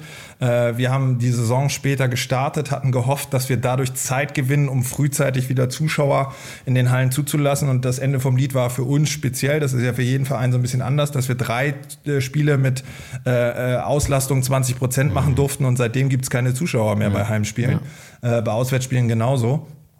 Ähm, so dass wir gesagt haben, wir können überhaupt nicht abschätzen. Äh, im, äh, ja, wann, im, im, März 2020 wurde die Saison abgebrochen und im April, Mai musst du dann ja irgendwann sagen, wie, wie setzen wir den Kader zusammen. Ja, und in dem ja. Jahr zu sagen, wo, wo sowieso diese Saison diesen Corona-Stempel haben wird, dieses Jahr vielleicht auch ein Stück weit dafür zu nutzen, ähm, um jungen Spielern den nächsten Schritt äh, vielleicht zu ermöglichen durch mehr Spielzeit, finde ich als legitim, weil es zum einen natürlich ähm, das wirtschaftliche Risiko minimiert, weil das sicherlich ein anderer Kostenfaktor ist, als wenn du jetzt einen weiteren Spieler noch äh, verpflichtest. Mhm. Ähm, der dann sicherlich auch äh, Spielzeit für den Nachwuchs kostet. Und du musst halt, und deswegen bin ich wahrscheinlich auch vorhin so, wenn wir uns an die Geschichte nochmal mit diesen fünf Spielen in Folge verloren und mhm. so weiter erinnern, ähm, du musst dann auch solche Situationen mal akzeptieren. Hast dass, dich wieder äh, abgeregt oh, inzwischen. Ja, ich, ja, wir, wird ja auch spät am Abend jetzt, ne, da kommt man langsam zur Ruhe. Ähm, aber du musst dann eben auch mal akzeptieren, dass so Spiele entstehen, wo die Jungs einfach in der Crunch-Time noch Fehler machen, wo diese Unentschieden zustande kommen, wo jeder sagt, Mensch, was machen die denn genau, da? Aber das, das ist, genau das aber das sind ich, ne? wichtige ne? Phasen in so einer Saison, wo man dann auch einfach sagt, das sind, wichtig ist ja, dass man aus diesen Fehlern lernt ne? und dass man das mitnimmt und ähm, in, im nächsten äh, Spiel diesen Fehler nicht mehr macht. Und ähm, da ist dieses Jahr sehr wertvoll dafür. Das heißt nicht, dass man jedes Jahr den Kader wieder so aufstellt, aber ich glaube, in diesem Jahr war das äh, der absolut richtige Weg für, für die TSV Hannover Burgdorf. Ja. Wunderbar. Smöre, ein, ein, Thema noch zum Abschluss, erster Block, bevor wir dann auch so machen, so mal ein bisschen, es ist ja schon ab und an angeklungen, wo du schon so gespielt hast, da haben wir auch noch eine Menge zu besprechen. Ähm, der DKB-Spieler des Monats äh, steht wieder fest. Es ist äh, Jim Gottfriedson. Wer ein bisschen was gesehen hat, den wird das nicht krass äh, überraschen, weil der, ja, äh, finde ich, brutal zuletzt gespielt hat. Also eigentlich immer, wenn ich ihn gesehen habe, war es äh, outstanding. Ähm, ist ja so ein bisschen ein neuer Modus. Wir haben es schon häufiger hier im Podcast äh, erklärt. Vielleicht nochmal zur Ausstellung. Gibt es jetzt diesen HPI, also man Performance Index, der sich zusammensetzt. Gute Aktionen geben Pluspunkte, schlechte Aktionen gegen, äh, geben Negativpunkte. Ähm, ist das was? Ich weiß, dass du ja auch ganz gerne mal zum Beispiel American Football guckst, wo auch Statistik eine Riesenrolle spielt. Kannst du mit solchen ich nenne es jetzt mal Spielereien, was anfangen. Es sind ja dann doch deutlich mehr als Spielereien eigentlich nur diese Statistiken. Ich finde es gut, dass man das grundsätzlich messbar macht ne? und jetzt nicht so ein reines äh, Fanbase-Votum macht, äh, wer hat die größte Base äh, und ist dementsprechend der Spieler des Monats. Äh, und äh, ich habe neulich auch mal äh, Daten gesehen, äh, Durchschnittsspielzeit von jedem zum Beispiel. Mhm. Und da muss man auch sagen, also ich glaube, der steht im Schnitt über 50 Minuten auf dem Spielfeld, was ja auch ein Wahnsinnsprogramm ist, was der abspult. Äh, bei der schwedischen Nationalmannschaft genauso. Die haben es ins äh, Finale auch geschafft, ne, mhm. ne, bei der Weltmeisterschaft in Ägypten. Äh, auch da ist er sicherlich einer der Faktoren, warum Schweden so erfolgreich war. Und deswegen ist das wirklich eine, eine extrem steile Entwicklung, die er da nochmal genommen hat. Das war sowieso schon ein guter Spieler, als er in Flensburg angekommen ist. Äh, aber macht wirklich Spaß zuzuschauen ähm, äh, ob es seine No-Look-Pässe sind, ob es die, die Schlagwürfe sind, die dann äh, einschlagen, äh, starke 1-1-Bewegung, dieses, also es ist ein komplettes Paket, ne? den, den äh, Nebenmann ins, ins Spiel bringen. Das ist schon ein attraktiver Handball, den sie da spielen und äh, ja, sicherlich nicht zu Unrecht. Äh, da dann auch jetzt gerade mal Spieler des Monats geworden. Und wenn man das messbar macht, ich verfolge jetzt nicht und habe jetzt auch nicht äh, den HPI unserer einzelnen Spieler mhm. ähm, im, im Kopf, aber wir erheben schon auch Statistiken und schauen, wie unsere Jungs da so performen mhm. und äh, nutzen das auch für die Trainingssteuerung. Wie viel haben die Jungs gespielt? Sind sie im Übertraining? Sind sie im Untertraining? Ähm, was brauchen sie jetzt gerade? Ich glaube, das ist äh, vom trainingswissenschaftlichen Ansatz sehr, sehr wichtig, dass man äh, nicht aus dem Bauch heraus macht, sondern sondern dass man auch valide Daten erhebt, äh, um da entsprechend die Jungs weiterzuentwickeln, weil ähm, das auch für uns ein Teil ist, wo wir sagen, gerade in der athletischen Ausbildung, und da muss ich auch sagen, dass unser Athletiktrainer äh, Tim Kostreva da einen herausragenden Job macht, ähm, die Jungs entsprechend auf die Belastung auch vorzubereiten. Äh, wir haben da toi toi toi wenig Muskelverletzungen, so dieses was die, die, diesen Kleinscheiß möchte ich fast sagen, der dann manchmal so entstehen kann. Weißt du, hier mal ein Zupfer, da mal ein Zupfer, ja. haben wir ganz wenig von. Ähm, und äh, da sind wir doch sehr, sehr gut aufgestellt und das macht wirklich Spaß. Äh, zu sehen, wie die Jungs sich auch in diesen Bereichen entwickeln. Ne? Also wenn du so siehst, wie sich Kraftwerte entwickeln, wie sich die Körperkonstitution verändert, äh, gerade bei den Jungen, wenn, äh, wenn du siehst, dass aus den Kindern Männer werden, das ist schon, das, das ist schon cool zu sehen. Mhm. Und ist das, ähm, da, genau, also da sind wir jetzt schon bei, bei den ganzen, also gibt es ja noch viel mehr. Du kannst ja auch äh, messen, wie viel gelaufen wurde, da fängt es dann an, aber du kannst ja sogar auch auf Blutwerte gehen, um alles zu sehen, wie es deinem Spieler sozusagen so, so geht. Ähm, äh, zum, zum HPI jetzt nochmal, ist das denn was, was du schon ist das sozusagen noch zu, zu basic, als dass das zum Beispiel auch als Scouting-Instrument für dich dienen könnte, wo du sagst, ach, ist ja doch krass, dass der da so gut wegkommt? Oder kann das schon mal so eine, so eine Hilfestellung sein, da so einen Wert zu haben, der dir sagt, dass da insgesamt eine Menge richtig läuft bei einem Spieler? Oder eben auch falsch? Ich finde, das grundsätzlich äh, kann ein Teil der, der ganzen Sache sein. Ich glaube, es ist schon wichtig, dass man auch äh, ich bin immer ein großer Fan davon, gerade so im Scouting. Man kann sich unheimlich viele Videos angucken. Ich finde es aber auch immer spannend, äh, in den Hallen selber dabei zu sein, weil du eben auch mal abseits äh, des Spielfeldes oder der Kameraführung schauen kannst, wie interagiert dann ein Spieler mit seinen Mitspielern, wenn er auf der Bank sitzt, wenn er einen Fehlwurf hatte, Angriff, Abwehr wechselt, wie auch immer. Also diese auch Körpersprache und so weiter, all diese Dinge. Wie, wie, wie, wie verhält er sich? Wir sind ja ein Teamsport. Wie verhält er sich innerhalb des Teams im, im Teamkonstrukt? Welche Rolle hat er? Mhm. Ist er eher äh, introvertiert, extrovertiert, all diese Dinge, finde ich, spielen, spielen auch eine Rolle, wenn man so ein Gefühl entwickeln will, wie könnte sich so ein Spieler entwickeln. Mhm. Ähm, aber grundsätzlich bin ich ein Fan davon, ähm, du hast die Affinität zum Football angesprochen. Generell finde ich es äh, klasse, wie, wie der amerikanische Sport mit statistischen, also manchmal ist es auch ein bisschen viel, ne? also die ja. haben ja dann alle da gibt es ja irgendwie, äh, wenn ich an die Dallas Cowboys denke, mit Dach offen, halb offen. Äh, genau. und äh, Grüße Roman, Motzkus ist, ja, genau. äh, wie man dann spielt und wenn die Sonne von links und die Sonne von rechts ja, und keine Ahnung. Genau. Ja. Ähm, äh, da kann man natürlich auch äh, das Ganze äh, vielleicht überpacen, aber nichtsdestotrotz. Ähm, so an diesen Grundwerten. Ne? Moneyball ist doch auch so ein cooler Film, äh, so mhm. im Baseball, weißt du, wo, wo man mal so einen ganz anderen Ansatz sieht. Mhm. Äh, Finde ich schon spannend, wenn man sich mit solchen Themen auch befasst. Klar. Ja, ja, ja ich, ich finde, es macht halt auch manchen, äh, es, es hilft dem einen oder anderen an den Sport ranzufinden. Im Handball haben wir es ja relativ leicht so, oh, der macht viele Tore, der scheint gut zu sein, das ist schon mal ganz gut. Und wenn wir dann noch so ein paar mehr Sachen wie, der hat aber auch ein paar Fehler gemacht, an die Hand geben, ich glaube, das macht manchen dem, dem, äh, den, den Einstieg so ins Spiel leichter, dass so die, die, die Starter auch ein bisschen äh, mitreden können.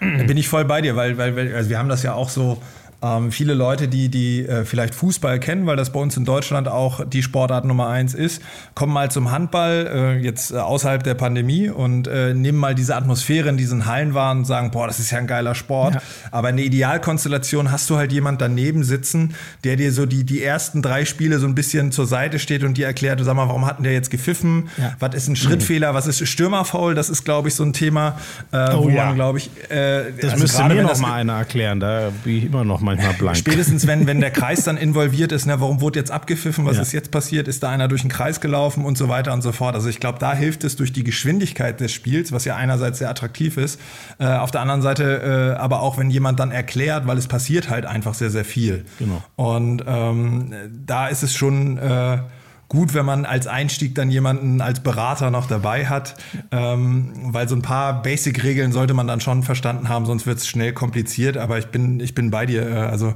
ich äh, übe diesen Sport jetzt so viele Jahre aus oder bin ihm so, so lange schon verfallen, dass äh, ich äh, großen Spaß habe, mich stundenlang darüber äh, zu unterhalten und äh, zu überlegen, wie man das Ganze noch weiterentwickeln kann. Schon so viele Jahre Handballer. Das ist ein wunderbares äh, Schlusswort für Rubrik 1. Wir machen ein ganz kurzes Päuschen und dann weiter mit Rubrik 2, denn dann springen wir nochmal ganz an die Anfänge, wie das bei Klein Sven Sören damals losging, bevor er zu Smöre wurde. Smöre, es ging los beim ATSV Stockelsdorf, wenn ich richtig bin. Stimmt das? Das ist korrekt, ja. Allgemeiner Turn- und Sportverein Stockelsdorf. Ich weiß nicht, ob das zu deiner Zeit da schon so war, aber ich habe mir das mal angeguckt. Das ist ja im Norden von Lübeck, ne? Ja. Was mir da zum Verhängnis geworden wäre, ich habe auf Google Maps gesehen, fußläufig ist da eine Marzipanfabrik direkt ums Eck. Ich weiß nicht, wie oft ich beim Training und wie oft bei der Marzipanfabrik gelandet wäre. Ich habe jetzt gedacht, du meinst die Marmelade, die da vielleicht auch noch ansässig ist. Äh, da gibt es auch noch. Äh, naja, Schwartau-Marmelade, ne? Ach, aber das war ja ist ja Schlaraffenland pur quasi. Ey, gut, wobei, also so, so crazy, dass ich mir pure Marmelade reinhaue, bin dann nicht mal ich, aber bei Marzipan gäbe es bei mir kein Halten mehr. Das scheint dich also nicht kann, abgehalten ich, zu haben vom Handballspiel. Nee, also ich, ich, ich, mag auch mal ein Stück Marzipantorte essen oder sowas, aber es ist jetzt nicht so, äh, dass ich äh, tagtäglich Marzipan konsumieren muss. Aber es ist natürlich für, für die Hansestadt Lübeck. Äh, für die Hansestadt Lübeck äh, sehr äh, berühmt ja. und ein Exportgut, was viele Leute kennen. Klar. Ja, ja. Äh, wer mehr über den Verein wissen will, witzigerweise, es gibt eine coole Vereinschronik, da ist ein geiles Bild drin von einem, von einem Boden, das sieht aus, fast aus, als wären das so, so Ziegelsteine oder Pflastersteine, auf denen da gespielt wird. Also eine lange Handballtradition. Ähm, als du dort warst, war das so der klassische Dorfverein oder wie muss ich mir den vorstellen? Nee, also wir haben eigentlich so was, was Handballvereine angeht, ähm, waren wir im äh, Kreishandballverband Lübeck äh, ganz gut aufgestellt. Ähm, und es gab nachher so, der Bundesligist, der Ortsansässige, hätte ich fast gesagt, also war auch die Randgemeinde äh, Bad Spartau, VfL Bad Spartau, woraus ja später dann. Der HSV. Äh, der erste. Genau, die sind sozusagen. nach. Genau, und das war aber eine Zeit lang, wo sie in der Hanse-Halle oder Hanse-Hölle, äh, wie man sagt, äh, dann auch Bundesliga gespielt haben, was natürlich für einen selber der Handball äh, affin ist, toll ist, wenn du einen Handball-Bundesligisten auch vor Ort hast. Mhm. Ähm, und dann aber durch den Abgang äh, der ersten Mannschaft gab es nachher auch die Rivalität, weil dann der VfL Bad Spartau, dessen erste Mannschaft äh, in der dritten Liga spielte, genauso, also Regionalliga zu der Zeit hieß mhm. das auch, äh, genauso wie die erste Mannschaft des ATSV Stockelsdorf. Mhm. Und ähm, das war auch so in Jugendzeiten schon immer so, ähm, ja, entweder warst du halt in Stockelsdorf oder Schwartau und Schwartau war immer so ein bisschen, wir suchen uns die Talente zusammen und äh, in Stockelsdorf waren wir immer so ein, so ein, so ein eingeschworener Haufen mhm, äh, mhm. und der, der Rivale und es war eigentlich immer ein großer Erfolg, die großen Schwartauer zu schlagen und das ist uns dann im Laufe der Jahre auch immer besser gelungen und ich habe äh, in meinem ersten A-Jugendjahr auch in der, in der ersten Herren mitwirken dürfen schon, also das durfte man nicht früher als mit 17 zu meiner Zeit äh, konnte da dann auch die, die ah. Derbys beide spielen und das hat halt echt Spaß gemacht, wenn du da dann so als 17-Jähriger äh, also mehr als 1000 Leute haben die irgendwie in die Halle nicht gequetscht gekriegt mit allen Stühlen und so weiter und so fort. Aber das ist ja das krass, war schon, als 17-Jähriger. Und das war schon eine geile ja, es war schon eine geile Stimmung und da dann so diese Spiele mitzumachen und weiß ich nicht, das, ist, das sind so diese Kleinigkeiten, aber das erste Mal so der, der Name auf dem Trikot, ja. weißt du, und bei den Männern mitspielen und so.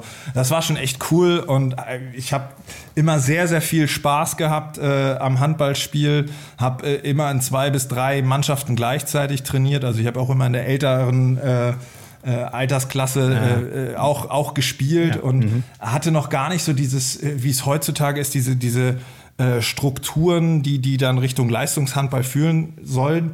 Ähm, hab, hab mir das aber irgendwie so instinktiv so ein Stück weit zusammengesucht, habe da auch viele Förderer gehabt und den klassischen Weg auch über die ganzen äh, Kreis, Landes, äh, äh, Regionalauswahl und dann am Ende auch die, die, die Jugendnationalmannschaften mhm.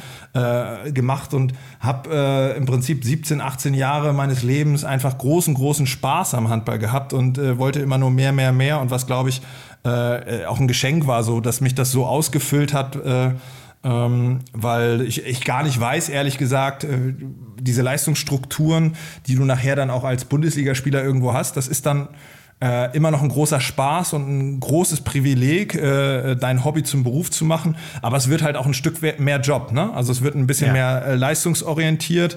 Ähm, da ist nicht nur Schulterklopfen, sondern da hast du deinen Job auch zu machen. Und dass das lange nicht mein Gefühl war zu diesem Sport, äh, schätze ich im Nachhinein als sehr, sehr hohes Gut an, weil ich so sehr, mit, mit sehr viel äh, Vorfreude in dieses Profileben dann auch gestartet bin und äh, sicherlich dann auch den ja, die eine oder andere Phase überstehen musste, wo es vielleicht nicht immer nur steil nach oben ging.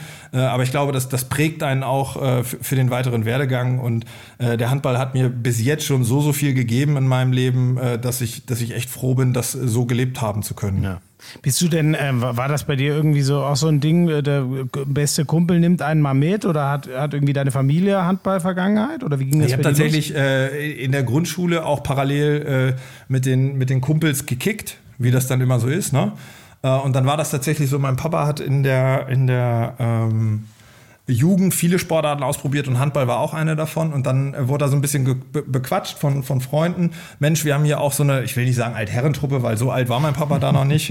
äh, das ist nämlich ungefähr das Alter, was ich jetzt gerade habe, erschreckenderweise ja, gerade. Sag mal, was ist denn Mitte 30, sage ich jetzt mal, ist Altherren so oder was? Na, äh, jein, ne? aber das ist so.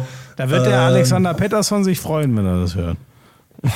Das ist ja auch ein anderer Ansatz. So. Also das war einfach, äh, ich sag mal, im Kreishandballverband angesetzt, äh, an, angelassene Truppe, die da einfach Spaß hatte, einmal die Woche zu trainieren und zu spielen. So. Äh, und dann ist er dahin und hat da eine Truppe gefunden, äh, in der er Spaß hatte.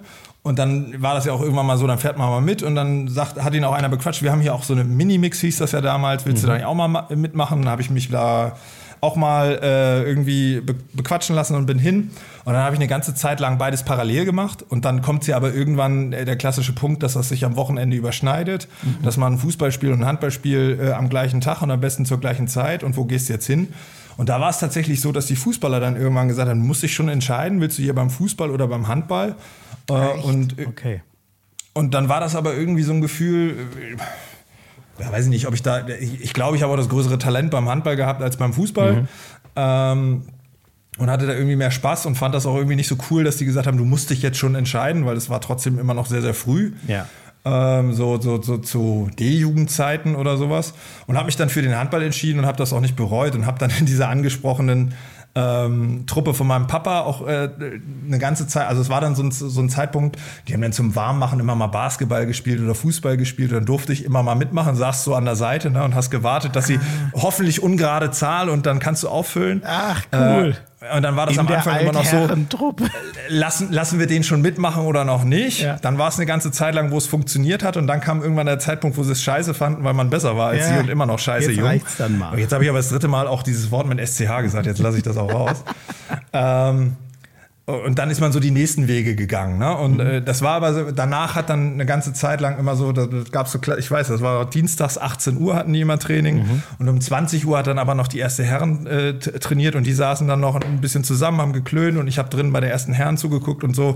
Mhm. Also da war immer irgendwie der Hunger auf mehr und äh, ich habe dann auch irgendwann immer erzählt, dass ich das, also so, so ein Zwischenziel war, in dieser ersten Mannschaft äh, anzukommen, wo man selber mal gesagt hat, habe ich Bock drauf. Mhm. Und aber auch so im frühen Teenageralter habe ich jedem erzählt, ich will Profi-Handballer werden und ich werde das auch. Und dann wird man ja, also erzählen ja viele. Kein Scheiß, das will. hast du schon so rausgehauen, okay, nicht schlecht. Ja, ich habe ich hab, äh, Schulblöcke meiner Mitschüler unterschrieben und gesagt, bewahrst dir auf, es ist eines Tages viel wert.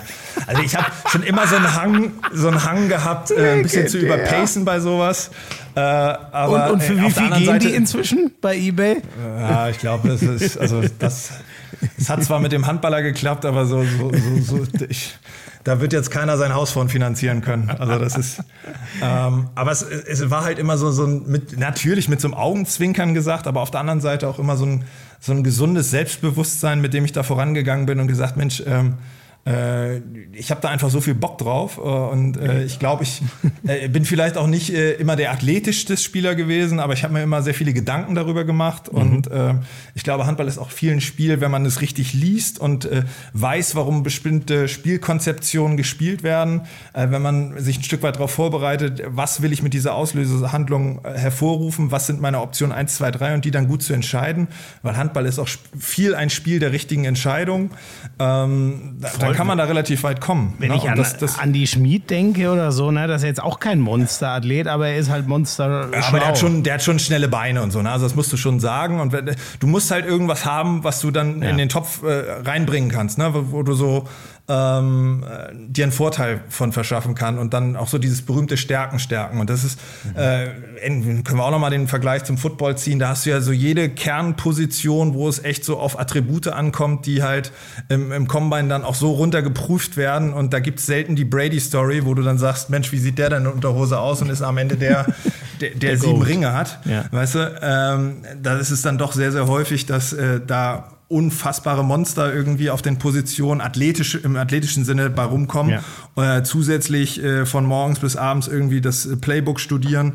Das machen da sehr, sehr viele. Und ich glaube, dass, das ist im Handball hast du äh, nicht so ein klares Anforderungsprofil an eine Position, äh, sondern da gibt es verschiedene äh, Spieltypen und das verändert sich auch alle Jahre wieder. Und äh, als ich in die Bundesliga gekommen bin, hat sich die Bundesliga auch gerade durch die schnelle Mitte dahingehend entwickelt, dass es ein bisschen schneller wurde. Mhm. Ähm, dass so nach einem Torerfolg gleich wieder so ist der, der TBV Lemgo ja auch deutscher Meister ja. geworden, indem sie da 2003 wirklich immer wieder Gas, Gas, Gas nach jedem Tor gemacht Alle haben. Und es egal gerannt. war, ob jetzt der Gegner schon in der eigenen Hälfte oder noch in der gegnerischen Hälfte war. Äh, und ich glaube, diese Geschwindigkeit hat unserem Sport unheimlich gut getan. Und man merkt in den letzten Jahren auch, wie viel athletischer äh, das Ganze wird. Ja. Ja. Also wäre wär das heute eigentlich noch was für dich? Wenn du sagst Athletik, hast du dich jetzt äh, nie so weit vorne gesehen? Wird das irgendwann mal enge werden? Ich, mit dem Wissen von heute hätte man vielleicht den einen oder anderen, äh, die eine oder andere Trainingseinheit anders gestaltet. Also das, mhm. das glaube ich schon. Ja, stimmt, da wurde auch einiges auf der Strecke gelassen, ne? Also einfach aus Unwissenheit. Ne? Ja, genau. Ja. Und war vielleicht auch gar nicht so im Anforderungsprofil drin. Ja. Ähm, aber ich, ich, ich will nicht zurückgucken. Also man weiß nie, wenn, wenn du was veränderst, weißt du nie, wie was ausgeht, wie mhm. der Körper das mitgemacht hätte. Ich bin dankbar um die 15 Jahre, die ich in der ersten Bundesliga spielen konnte. Und ähm, habe ja äh, das große Privileg, dass ich nach wie vor äh, mittendrin statt nur dabei ja, bin, wie mal voll. ein anderer übertragener Sender beworben hat. und ähm, ja, das ist, das ist ja, da gibt es ja nicht so viele Positionen und dass man äh, so, da immer ne? noch so dabei, so dabei ist und ähm, nach wie vor äh, Tag ein, Tag aus äh, aufsteht und über diese Themen nachdenkt und äh, mit ihnen ins Bett geht äh, und das gerne macht und es nicht nur als anstrengenden Job empfindet, sondern eben auch äh, ja, als äh, Passion, dann ist das, glaube ich, schon ein sehr, sehr privilegierter Lebensumstand. Da, da bist jetzt aber weit gesprungen. Da kommen wir gar, gerne nachher drauf zurück. Jetzt würde ich aber noch mal äh, es liegt ja, ja am Moderator, das Ganze ein Stück weit zu äh, strukturieren. Ja, ne? deswegen ist hier auch immer von Struktur nichts zu sehen.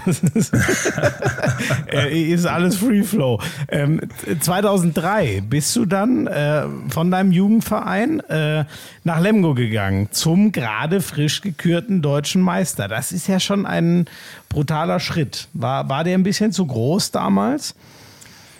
Ich glaube nicht, dass der zu groß war. Ich habe in dem äh, besagten Jahr davor, 2002, 2003, auch unter Nocker Sedarusic durch äh, unseren ersten Herrentrainer Mario Wille, der hat damals auch äh, eine Zeit lang äh, als Rechtsaußen beim THW gespielt, hatte ich die Möglichkeit, ab und zu beim THW äh, mitzutrainieren, eine Ach, Woche lang. Also das war ganz spannend. Mhm. Da habe ich auch wenn du da wirklich als 17-Jähriger beim THW dann mittrainieren kannst und irgendwie die ein Trainingsspiel machen und dein Mittelmann Stefan Löfgren ist und dein Linksaußen Nikolai Jakobsen und du bist der Rückraum Linke, ja, äh, dann guckst du dich auch um. Ne? Mhm. Und, äh, also das war schon wirklich eine Auswahl, äh, wo ich gedacht habe, wow, das ist, äh, das, also sowas motiviert ja auch nochmal. Ne? Voll, ja. Und ähm, da kriegst du auch mal äh, eine Idee, wie weit der Weg dann wirklich noch ist zum, zum Who is Who. Mhm. Ähm, hat aber unheimlichen Spaß gemacht und ähm, hab dann aber über. Äh, aber das wurde nicht konkret, dass du vielleicht nach Kiel gegangen Ja, das oder? hätte ich jetzt gleich noch, das hätte ich jetzt gleich noch ausgeführt. Ja. Es war dann so, dass äh, der TBV auf mich zugekommen ist, weil ähm, Volker Mudrow unseren Regionalauswahltrainer äh, seiner Zeit kannte. Das war Heinz Tiedemann. Den kannte er auch schon aus seiner aktiven Zeit. Also der war äh, damals schon etwas älterer Semester aus dem Hamburger Bereich und der hatte Volker eben seinerzeit auch trainiert und Volker war dann mal bei so einem Lehrgang bei uns auch dabei und hat zugeguckt. Was hast du denn Wochen eigentlich mal mit deinen älteren Semestern hier? Altherren, ältere Semester? Ja, vielleicht ist das irgendwie äh, das Ablaufdatum, was bei mir jetzt ausgelöst ist oder so. Ich weiß es nicht. Nein, aber äh, das war noch so die Generation, da hat man noch Herr Tiedemann gesagt. Okay. Weißt du, zum, also okay. So, ja. und der, mhm. Und der hatte schon weiße Haare und war auch eher schon äh, näher an der 70 und so weiter und so fort. Okay. Also das ist. Das ist dann wirklich ähm, Altherren. Das, ist, das nicht. Das andere war nur mit einem Augenzwinkern, um äh, die Spielklasse einzuordnen. ähm, und so kam so ein Kontakt zustande und dann haben sie sich gemeldet und gefragt, ob ich nicht mal Lust habe, äh, zum Probetraining nach mhm. Lemgo zu kommen. Und ähm, da war ich dann auch, wir haben ja gerade gegen Lemgo gespielt, da musste ich auch noch mal dran denken, weil ich da, da bei Jörg Zereike äh, genächtigt mhm. habe, der seinerzeit dort Torhüter war und da dann ein paar Einheiten mitmachen durfte, was auch ganz spannend war. Äh, und danach hat der TBV auch gesagt, sie könnten sich gut vorstellen, dass ich als Nachwuchsspieler dazukomme. Ähm, und das hat natürlich dann auch der THW mitbekommen und hat mir ähm, hat mich dann äh, auch gefragt, ob ich mir das nicht auch beim THW vorstellen könnte. Für mich war aber so ein bisschen äh, zu dem Zeitpunkt äh, äh, ja, du hast es ja auch schon angesprochen, äh, so die Durchlässigkeit beim THW und da Spielzeiten wirklich zu bekommen und so schien mir dann doch sehr fern. Ja, ja ähm, das ist ähm, harte, hartes es, Brot, ja. genau, und in der Zeit war aber der Vorteil für Nachwuchsspieler, da war gerade so die Zeit, da durftest du, glaube ich, nur zwölf Spieler auf den Spielbericht schreiben mhm. und Spieler 13 und Spieler 14 mussten, uh, lass mich nicht lügen, 23 sein, glaube ich, mhm. oder U21, mhm. irgendwie so, sodass du zumindest immer schon mal die Sicherheit hattest, irgendwie äh, mit dabei zu sein. Äh, und die haben dann auch, das ist ja dann auch immer mit Ausbildung und Schule und so weiter, das darf ja dann auch nicht hinten rüberfallen. Da hatte sich Lemgo schon ein paar Gedanken gemacht und das war bei Kiel einfach noch nicht so konkret. Und dann war so das Gefühl, Finn Holpert hat mich damals dann auch äh, als Manager vom, T äh, vom, vom TBV angerufen. Das klang dann für mich schlüssig und dann habe ich, war so ein Impuls aus dem Bauch heraus, auch wo ich gesagt habe, das mache ich jetzt. Und ähm, ja, dass da natürlich, äh, da habe ich mit Leuten, oder wenn, wenn, du die, die erste sieben hier der Meistermannschaft und die dann auch im nächsten Jahr da gespielt hat, äh, überlegst, also da war dann rechts außen Florian Kermann, Rückraum rechts Volker Zerbe, mhm. Rückraum Mitte Markus Bauer, Rückraum links Darian Stefan, am Kreis Christian Schwarzer, am Tor Christian Ramota und links außen war Carlos Lima, Schweizer und äh, Michael Binder. So, dann hat es noch Marc Baumgartner äh, dazu, da war schon wirklich äh, eine Truppe. Hat eigentlich nur Kretsche gefehlt, dann hättest du genau die goldene äh, deutsche Hand Handball-Nationalmannschaft-Generation gehabt. Und das ne? war natürlich aber auch für die Trainingsqualität und so weiter sehr, sehr wertvoll. Ne? Also es geht ja am Anfang vielleicht auch nicht immer nur darum, viel Spielzeit zu bekommen, sondern da hast du auch wirklich viele Dinge mitgenommen. Ne? So dieses Verantwortung für den Ball. Äh, wenn Blackie am Kreis frei war und du ihn nicht gesehen hast, das äh, hat er dir dann schon gesagt.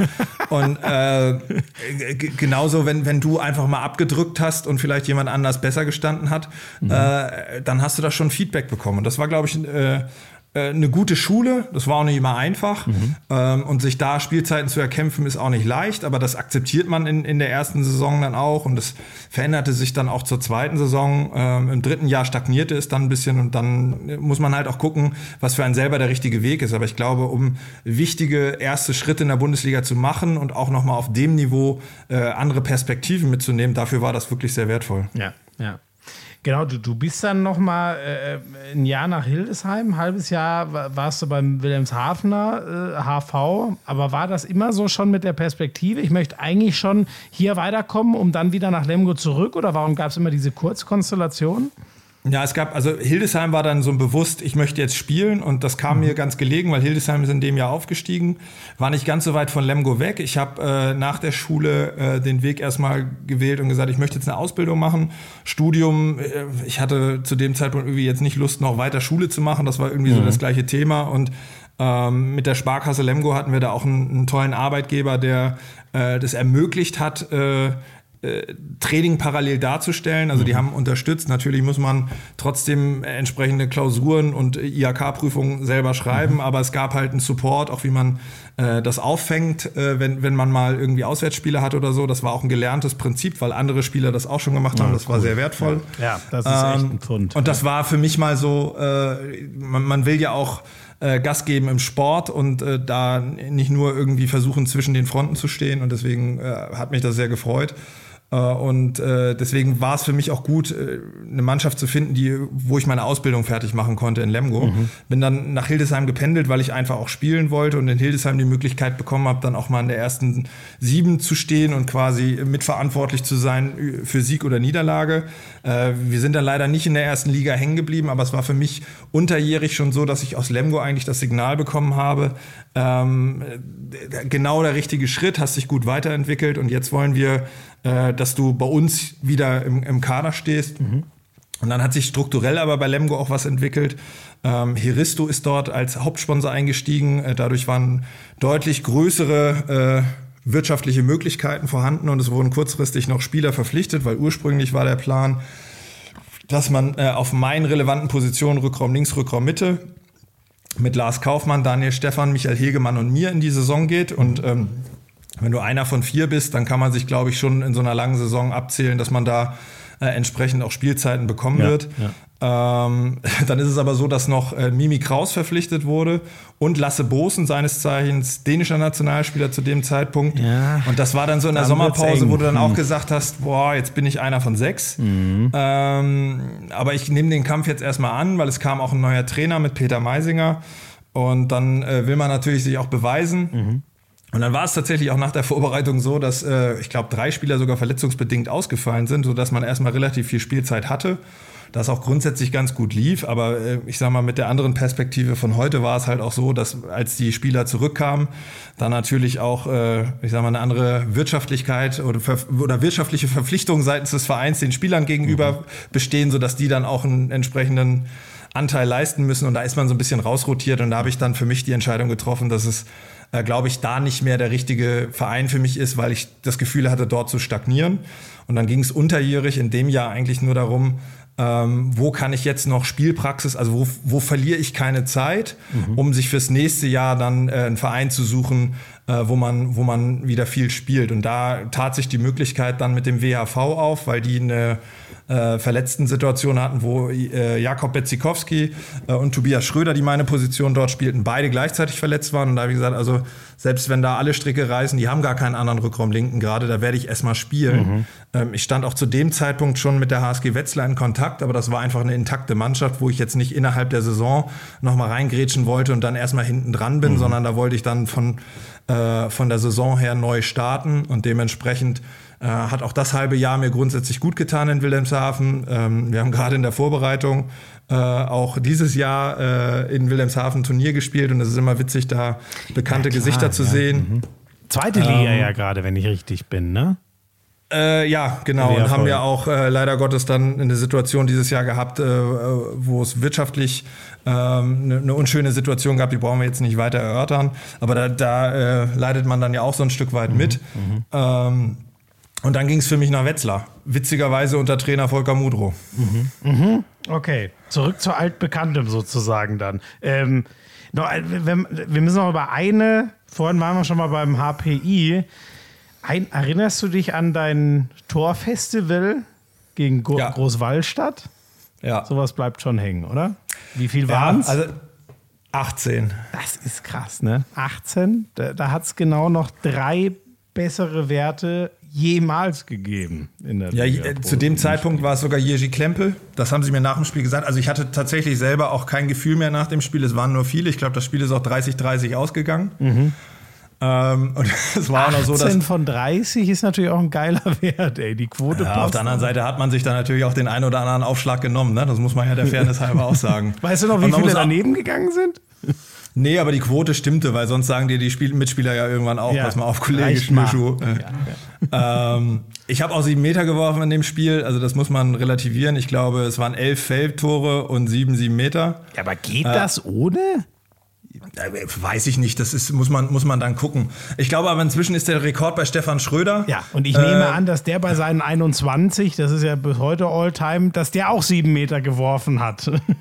das weiß ich tatsächlich gar nicht mehr, aber es war so ein Spiel, äh, äh, hätte wahrscheinlich vom Parkplatz werfen können. Ne? Und das ist so. Äh, das vergisst du auch nicht. Das war, also es war noch irgendwie, das war das vorletzte Heimspiel, glaube ich, und im letzten habe ich gegen die Rhein-Neckar-Löwen nochmal zwölf gehabt. Wenn, also solche Phasen, äh, wenn du die hast, äh, dann geht gefühlt alles von alleine. Und das sind so, das, sowas würd, wünschst du dir als Spieler, dass du so eine Situation auf Knopfdruck herstellen kannst, ne? diesen berühmten Flow. Zum Glück ähm, geht das nicht. Weil dann ja, wären wir am Ende. Genau. Wenn, wenn jemand, man ja. hat manchmal das Gefühl, es gibt Menschen, die können das, aber Sie können es zum Glück nur zeitweise. Ja, und äh, also ja, und das war natürlich auch konzeptionell anders. Ne? Das war auch dem Personal geschuldet und man muss ja auch dankbar sein um die Mannschaft, dass sie dann viel für einen gespielt hat. Ja. Natürlich bist du derjenige, der in der Abschlusssituation bist, äh, ist, äh, aber äh, das geht sicherlich nicht so, ohne dass die Mannschaft da dich auch in die entsprechende Position spiel, äh, bringt und ja, hatte, hat großen Spaß gemacht. Wie reagieren da eigentlich so dann die Gegner? Ich meine, will da nicht einer mal sagen, Alter, den Christopher, ja, flanke ich jetzt einfach mal um, weil es reicht.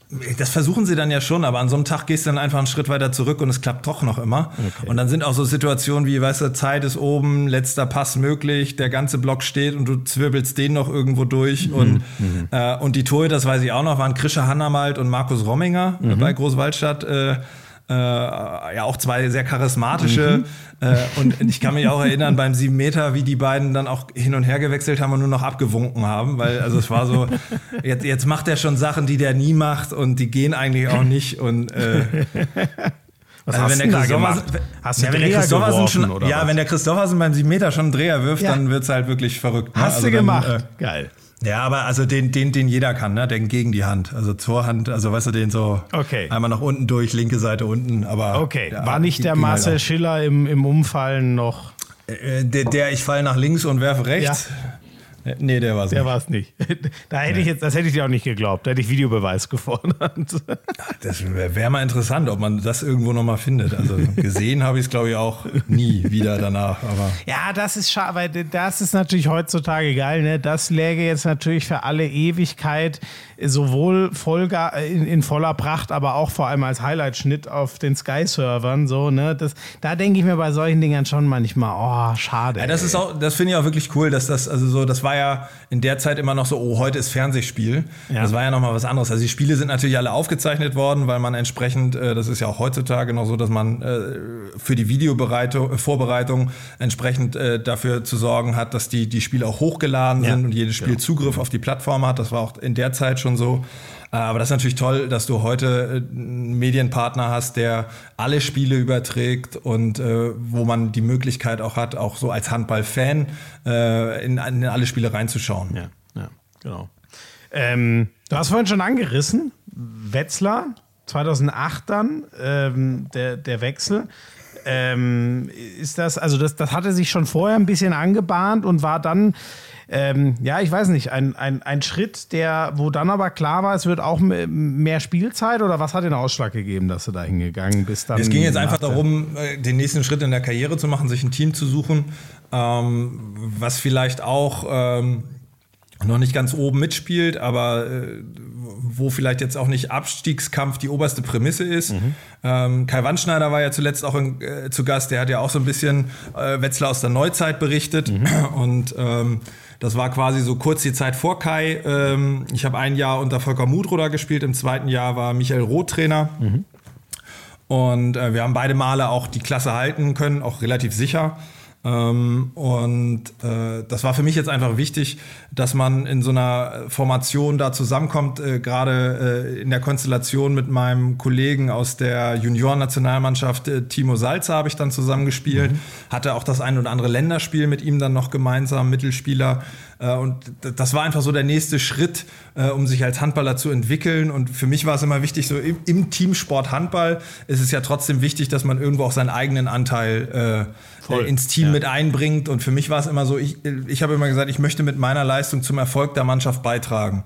Ja. und ähm, da habe ich für mich das richtige Umfeld gefunden und habe in den Gesprächen auch gemerkt, dass man auf mich setzt und habe da einfach viele viel, viel Spielzeit gehabt in, in, in den Jahren und äh, haben da auch wirklich coole Spiele gemacht. Wer die Rital Arena, äh, Kai hat das ja ausschweifend berichtet. Ja. Äh, das ist einfach ein tolles Umfeld. Es ist eine, eine tolle Größe mit den 4000 Leuten, die da reingehen. Ähm, äh, ist Handball verrückt. Äh, Dutenhofen, Münchholzhausen hieß es, bevor es die H mhm. HSG Wetzlar wurde.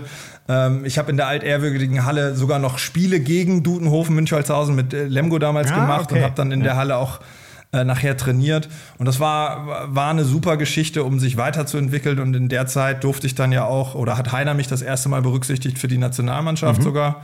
Sogar davor schon, muss ich, 2006 äh, war das schon. Also davor schon und oh ja. in der Zeit wurde es gut, dann, wenn du du's war. Stimmt, dein Debüt, das weiß ich gar nicht. Wäre gut, wenn du es ja, wüsstest. 2000, ja, ja, doch, es kommt gerade, es kommt alles wieder. Ich habe mich lange nicht mit meiner eigenen Karriere befasst. Ähm, äh, war dann 2006 und äh, da waren es dann aber so die nächsten Länderspiele, wo man, wo man dabei war und das ist natürlich auch logisch, dass das dann vor allem über Leistungen äh, im eigenen Verein und in der Bundesliga äh, äh, die Möglichkeit ist, auf sich aufmerksam zu machen. Und das lief dann so grundsätzlich ganz gut und äh, hatten, also ich denke nach wie vor sehr, sehr gerne an Wetzlar zurück und komme gerne in, nach Mittelhessen. Du da, da bist ja dann auch so richtig so Tormaschine geworden, ne? Also da war da da, da war ja, für die jüngeren Zuschauer, wenn du jetzt wir drehen es mal um, wir reden wir nicht immer von den älteren Semestern, für die jüngeren Zuschauer, also Sven Sören Christoffersen hat es nicht nur in der Abwehr gegeben wie zum Ende seiner Karriere, sondern es gab es gab sogar mal eher Zeiten, wo äh, wo die Kompetenz eher im Angriffsspiel lag und Abwehr war dann so ein, ich will nicht sagen Mittel zum Zweck, aber damit kein Angriff-Abwehrwechsel vollzogen werde, musste man sich halt auch intensiv mhm. mit dem Abwehrspiel befassen. Ja, ja, so. ja. Also Martin Schweib würde sagen, du warst eine Wurfkuh. So. Weiß ich nicht. Also das ist ja am Ende des Tages, musst du ja auch immer gucken, ähm, dass ein Team die Taktik wählt und den Spieler zum Abschluss kommen lässt, äh, wo sie glaubt, dass sie am erfolgreichsten mit ist. Und ja. in der Zeit haben wir halt viele Konzeptionen gespielt, wo ich ähm, Würfe bekommen habe. Äh, ob jeder Trainer immer akzeptiert hätte, dass das jetzt der Wurf ist mit der besten Chance, sei mal dahingestellt. ähm, also wenn ich Carlos heute sehe, welche Wurfauswahl er möchte und welche nicht, wäre er mit der einen oder anderen vielleicht nicht äh, einverstanden. Aber auf der anderen Seite gibt es ja auch immer, wenn wir jetzt hier sind wahrscheinlich drei weitere Euro, aber wer trifft, hat recht, war auch immer so ein. Äh, Stimmt, da stehe ich auch voll dahinter. Das ist Na, so. Und, dementsprechend, äh, und äh, solange das mit einer äh, entsprechenden Quote geschieht, äh, funktioniert auch das. Und auch da hatten wir ein Team, wo ich äh, einfach froh war, dass ich viel in Position gebracht wurde. Und da war das Spiel auch so ein bisschen darauf ausgelegt, dass ich in bestimmten Situationen den Abschluss bekomme. Und das hat mir natürlich großen Spaß bereitet. Ja. Und ich bin jetzt überrascht, weil du ähm, sagst, ja, gab dann auch mal wieder von Heiner und äh, Länderspiele und 2008 war da nicht was relativ Besonderes in Sachen Länderspiele? Ja, da waren die Olympischen Spiele. So. Da hätte ich jetzt gedacht, da, da kommst du von alleine drauf. nee, also dass da die Olympischen Spiele waren, ist mir schon klar und das ist ein Erlebnis, was äh, äh, was ich nie vergessen werde, das ist etwas ganz Besonderes. Es war für mich so ein bisschen durch die Hintertür. Ne? Also wie gesagt, ich habe mhm. 2006 mein erstes Länderspiel gemacht, war mhm. noch nicht im Kader bei der Weltmeisterschaft äh, 2007. Ja, das wäre äh, natürlich auch, auch, mega gewesen. Ja. Genau, mhm. die Europameisterschaft 2008 war ich auch noch nicht im Kader, aber ich war äh, immer so im erweiterten Kader und war dann auch im Vorbereitungskader für die Olympischen Spiele in Peking, war mhm. aber eigentlich schon rausrotiert ähm, wo ich auch gesagt habe, Mensch, das war jetzt eine wichtige Erfahrung, die ersten Wochen in der Nationalmannschaftsvorbereitung auch mal mitgemacht mhm. zu haben. Ähm, und hatte dann auch gerade Neustart in Wetzlar und habe dann da die Vorbereitung weiter fortgesetzt. Und dann kam aber der Anruf, weil sich der Lars Kaufmann dann in den letzten zwei Wochen in Peking verletzt hatte. Mhm. Und ähm, es gibt ja diesen P-Athleten, der quasi, es wird ja auch gerade wieder thematisiert, dieser Athlet, der quasi sich außerhalb des ja, Olympischen Dorfes genau. aufhält für Notfälle. Jahr spannend, ja. Mhm. Das war der Trainer vom HCR lang jetzt, Michael Haas. Mhm. Der ist dann reingerückt ins Team und dann haben sie halt einen neuen P-Athleten nachrücken lassen und das war dann ich. Mhm.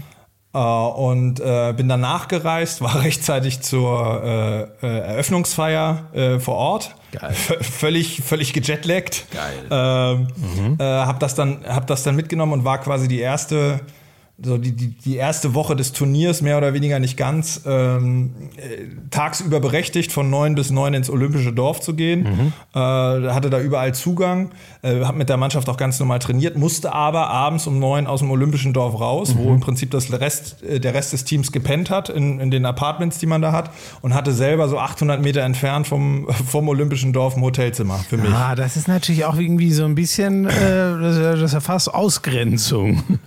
ja, aber ließ sich nicht anders darstellen. Ja. Und ich war ja nicht der Einzige, weil da waren auch vom Hockey und von anderen Sportarten mhm. Sportler untergebracht und die hat man auch so ein bisschen schon kennengelernt. Ähm, beim, äh, aber, bei der Eröffnungsfeier. Aber ist ja eigentlich mega, weil ich weiß, das habe ich auch schon von dem einen oder anderen gehört bei Olympia, wenn das, wenn das im Endeffekt gewinnen willst, wenn du eine Medaille willst, dann geht natürlich auch so ein bisschen der Spaß flöten, dann muss ja voll durchziehen. Das sind ja auch so viele Spiele in kürzester Zeit.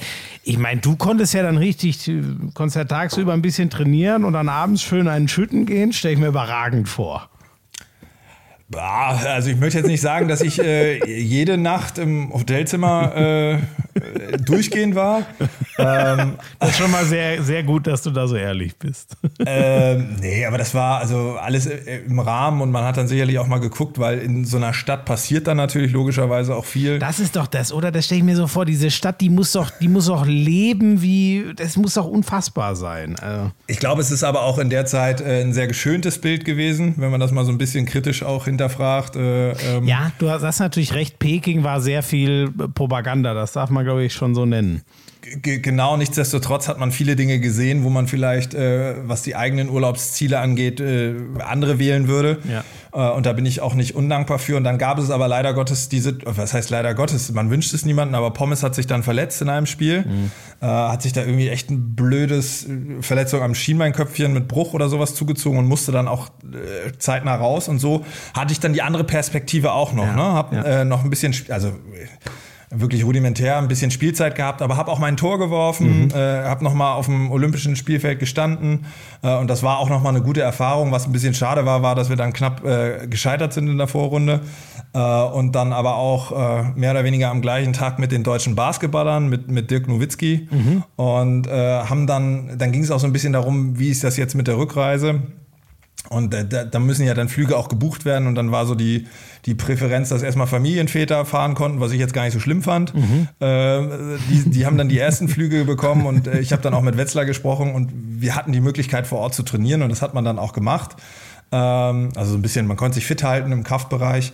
Äh, und hat dann noch zwei, drei Tage mehr dieses olympische Feeling gehabt ohne Wettkampf. Ja. Und da hat man einfach nochmal, da warst du dann nochmal im Leichtathletikstadion, äh, im Hockeystadion, äh, hast nochmal links und rechts geguckt. Wir haben nochmal so eine Tour gemacht äh, mit, den, mit den Basketballern gemeinsam. Wer Bock hatte, äh, haben wir so eine Gruppe gebildet zur, zur chinesischen Mauer. Mhm. Äh, alles so, so Punkte, wo du vielleicht sonst nicht hinkommst. Mhm. mhm. ist auch so ein Klassiker. Ich bin jetzt mit 1,98 nicht der Kleinste und dann ging es auch darum, irgendwie ein Erinnerungsfoto mit allem Mann zu machen. und dann war so der Klassiker, man positionierte sich und dann kam so der Klasse, äh, Große nach hinten. Und ich habe nach links und rechts geguckt und gedacht, jo, heute stehe ich vorne. ja, bei also dem genau. 1,98, ja, das ist nur Jan zwei, Jackler, Position 2 von äh, Patrick, ja. weißt du, Jan Jackler, Patrick Femerling, Dirk Nowitzki, äh, die sind halt echt alle nochmal eine Latte länger. Und es war aber auch witzig, mit den Jungs so gemeinsam unterwegs zu sein, ja, weißt du? Äh, und viele Leute einfach kennenzulernen. Auch Dirk Nowitzki, der, also unfassbar, was der auch für einen Status damals schon auch in China hatte.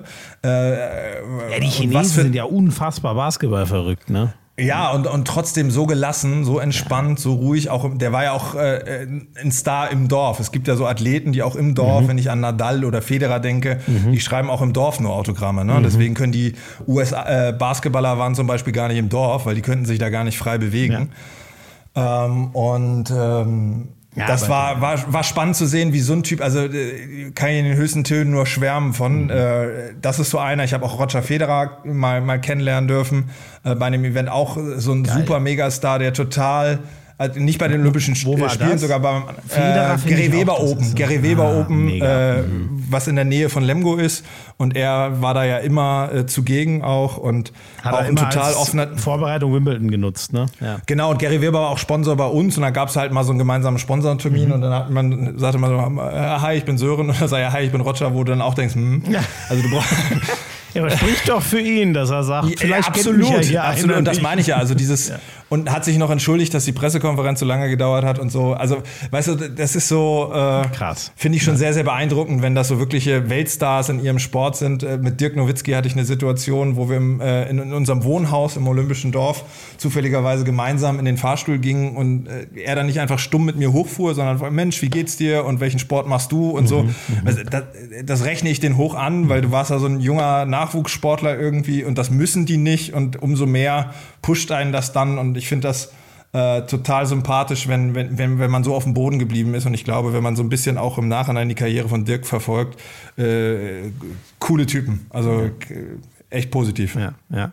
Ja, die, äh, ihn habe ich ja auch einmal treffen dürfen. Ich kann genau das bestätigen, was du sagst. Ähm, Jan Jagler ist auch so ein, der, macht auch einfach Laune. Beide übrigens 2,13 Meter, 13, weil wir das vorhin nicht hatten. Also ja, wir reden ja. da auch nicht davon, dass die ein bisschen größer sind als du, nee. sondern das, ist, Nein. das sind ja. solche Bäume, ey, das ist unglaublich. Wo, wo, ich auch noch, wenn ich, wenn ich den einen äh, Satz noch sagen kann, ja, bei der gerne. Eröffnungsfeier ist auch so, ich bin äh, auch eigentlich so ein Typ, der eher bei, bei bestimmten Dingen so zurückhaltend ist, gerade was so, so Fame-Geschichten angeht und so. Aber ich habe ja die US-Basketballer erwähnt und es hat sich bei mir eine Situation ergeben, wo ich zufälligerweise direkt neben Kobe Bryant stand Ach, bei der Eröffnungsfeier, äh, wo so ein gemeinsames Foto entstanden ist. Und das war das einzige Foto. Ich hätte auch andere Möglichkeiten gehabt, aber Kobe fand ich schon immer cool, mhm. ähm, wo wir zusammen ein Foto gemacht haben. Und das war auch witzigerweise in der Situation das einzige Foto, was er zugelassen hat. Weil er hat mit mir ein Foto gemacht und äh, dann hat, er, hat sich schon wieder eine Traube gebildet. Mhm. Und dann hat er gesagt, nee, nee, ich möchte jetzt warten, weil das so kurz vor der Flammenentzündung mhm. war. Mhm. mhm. Äh, und wir alle wissen, was im letzten Jahr passiert ist ja. ähm, mit dem tragischen Hubschrauberunglück äh, wo man dann auch nochmal gedacht hat, also es gab auch eine kurze Begegnung, wenn auch überhaupt nicht, er wird sich nie im Leben dran zu, aber man hat trotzdem irgendwie so ein Gespür und es war so ein, so ein Moment, wo man gedacht hat, wow. Also das ist irgendwie, das wirkte total surreal. Und dieses Foto ist natürlich auch sowas, also unabhängig von, von dem Unfall, der jetzt sehr tragisch war, war immer was sehr, sehr Besonderes, wo ich mich im Nachhinein noch eher geärgert habe, die, die Situation nicht, nicht auch in anderen Momenten noch genutzt zu haben. Aber manchmal hatte ich so das Gefühl, ich möchte ihnen auch gerne den Freiraum geben, weil die sind da auch irgendwie als Sportler und wollen, mhm. glaube ich, auch diesen Moment, äh, der da gerade sehr, sehr besonders ist, ein Stück weit äh, miterleben. Und äh, ja, das war so, so, ein, so ein witzigerweise dann, oder was heißt witzig ist es gar nicht, aber ähm, es war halt ein Bild, was mit Kobi entstanden ist, was äh, äh was bis heute äh, so, so eine besondere Erinnerung nochmal an, an, an Peking ist. Ja, das glaube ich. Jetzt, jetzt ja nochmal mehr, leider. Ähm, aber krass, da bin, da bin ich richtig neidisch. Das wäre so auch für mich der eine. Da war ja auch noch in dem Also, in, in der, wenn man ganz jung ist, lässt man sich ja noch, noch mehr faszinieren. Und der kam ja genau auf die Weltbühne, als ich noch richtig, richtig jung war. Ach krass. Und aber ist dir nicht auch ein bisschen so, weißt du, ich habe das damals mit Dirk, als ich den mal kennenlernen durfte, ähm, ich habe auch kein Bild mit ihm gemacht. Mir reicht aber völlig, das habe ich damals zu seinem Abschied auch geschrieben, mir reicht völlig seine, die, die Erinnerung daran. Geht dir das mit manchen nicht auch so, wo du jetzt sagst, ähm, ja, hätte ich vielleicht auch gerne ein Foto, aber es ist doch irgendwie auch geil, eine, eine, Erinnerung einfach für sich selber zu haben? Bin ich voll bei dir, weil, weil ich finde, wir sind völlig überladen mit dieser ganzen Selfie-Kultur ja. und äh, Foto hier, Foto da und das habe ich gerade gegessen und ich war gerade hier und so weiter und so fort. Ähm, das war ja auch da noch anders, als wenn du die Bilder von 2008 siehst. Da sind die halt noch mit Camcordern reingelaufen und so. Ich meine, heute ja, wird dein Handy einfach hochhalten. Stimmt. Ähm, und insofern ähm, bin da ich da schon so noch ganz frisch und so, ne? Ja, genau. Also wenn du heute auch Konzerte, ich bin, deswegen hoffe ich auch, dass das jetzt zeitnah irgendwann mal wieder losgeht. Ich bin ein ganz großer äh, Musikfan und bin auch gerne so auf Konzerten und Festivals. Ähm, und so dieses, ich, ich habe da große Probleme mit, wenn die Leute im Prinzip zwei Stunden ihr Handy hochhalten und dadurch irgendwie die versuchen, dieses äh, ja, Konzert festzuhalten, weil ja. irgendwer wird es schon filmen und du musst halt auch irgendwo ein Stück weit in diesem Moment leben. Ne? Und da werden so besondere ähm, Emotionen auch geschürt und ich glaube, das kann man einfach durch sein Handy gar nicht miterleben. Und deswegen bin ich, bin ich froh drum, dass ich auch versucht habe, diese Eindrücke äh, wahrzunehmen. Ich habe natürlich den ein oder anderen, das ein oder andere Bild auch gemacht, klar. Ja. Das ist auch eine besondere Erinnerung. Äh, aber ja, du hast schon halt recht. Die also, Waage halten, ne? Es ist ja, ja also genau. Also, ich bin zum Beispiel immer sau dankbar, dass viele Leute dann doch mal ein Bild machen, weil ich mache dann oft gar keins, weil ich komplett in dem Moment verfließe und ich bin dann immer dankbar, doch noch mal eine Fotoerinnerung zu haben. Aber ich brauche ja nicht 400 von einem Abend. So, genau. Ne? Ich, also ich habe das auch im Urlaub immer so diesen Druck. Was muss ich jetzt? Also so, dass man so einen Druck fühlt. Weißt du, was muss ich jetzt festhalten? Ja äh, an, um, um diese Erinnerung vielleicht auch zu verankern und wo kann ich einfach auch mal den Moment genießen. Und das ist, äh, deswegen kann ich das nachfühlen und ich glaube, da die Waage hinzubekommen, ist, da ist weniger inzwischen mehr. Da bin ich, bin ich bei dir. Ja. Äh, jetzt haben wir uns natürlich schön woanders hingequatscht, aber das fand ich ganz, äh, ganz, ganz geil, was du da gerade so äh, äh erzählt hast, nochmal zu Olympia und Co. Ähm, wenn man da, ein, dann mal eins weiter, nachdem du dich echt so als absoluter, äh, ja, äh, Top-Torschütze äh, der, der, der HBL mit, also einer so der verlässlichsten, da in Wetzlar entwickelt hast, ging es dann zu, zu, den Füchsen, ein Team, was dann auch äh, Champions League und mit richtig Ambitionen Ähm, jetzt kommt man natürlich in die Bredouille, das nicht äh, auch alles noch klein-klein besprechen zu können. Kann man es kann so sagen, ähm, da wäre noch deutlich mehr drin gewesen, wenn, wenn Knie und Hüfte da nicht angefangen hätten, Mucken zu machen? Ist das so ein bisschen die Geschichte darüber oder, oder hast du was anderes? Ja, es hat, es hat den Rhythmus so ein bisschen durchbrochen. Ne? Es gab so eine ganze Zeit, äh, also so bis 2012, 2013, da ging es echt fortlaufend weiter und es hat echt gut funktioniert. Ähm, bin, glaube ich, auch genau zum richtigen Zeitpunkt nach Berlin gekommen. Ähm, die haben bis zum letzten Spieltag in der Saison, bevor wir, äh, bevor ich hingewechselt bin, äh, da ging es so ein bisschen Europapokal, ja, nein, ja, nein, haben es dann klappt nicht geschafft. Mhm. Und in der kommenden Saison bin ich, äh, du hast ja vorhin auch Alex Pettersson erwähnt, mit Alex Pettersson und Dani, äh, Dennis Spojaric äh, zu den Füchsen gekommen und ähm, wir haben dann wirklich echt richtig coole Jahre da gehabt mit vielen, vielen Highlights. Ähm, Gerade neulich jährte sich äh, das Spiel, wo wir in der Champions League im Viertelfinale in Leon mit elf Toren verloren haben mhm. und das Rückspiel mit elf Toren gewinnen, äh, auswärts mehr Tore gewonnen haben und weitergekommen sind und dadurch gleich auch dann in der ersten Champions League-Saison äh, in, ins Champions League-Final vorgekommen.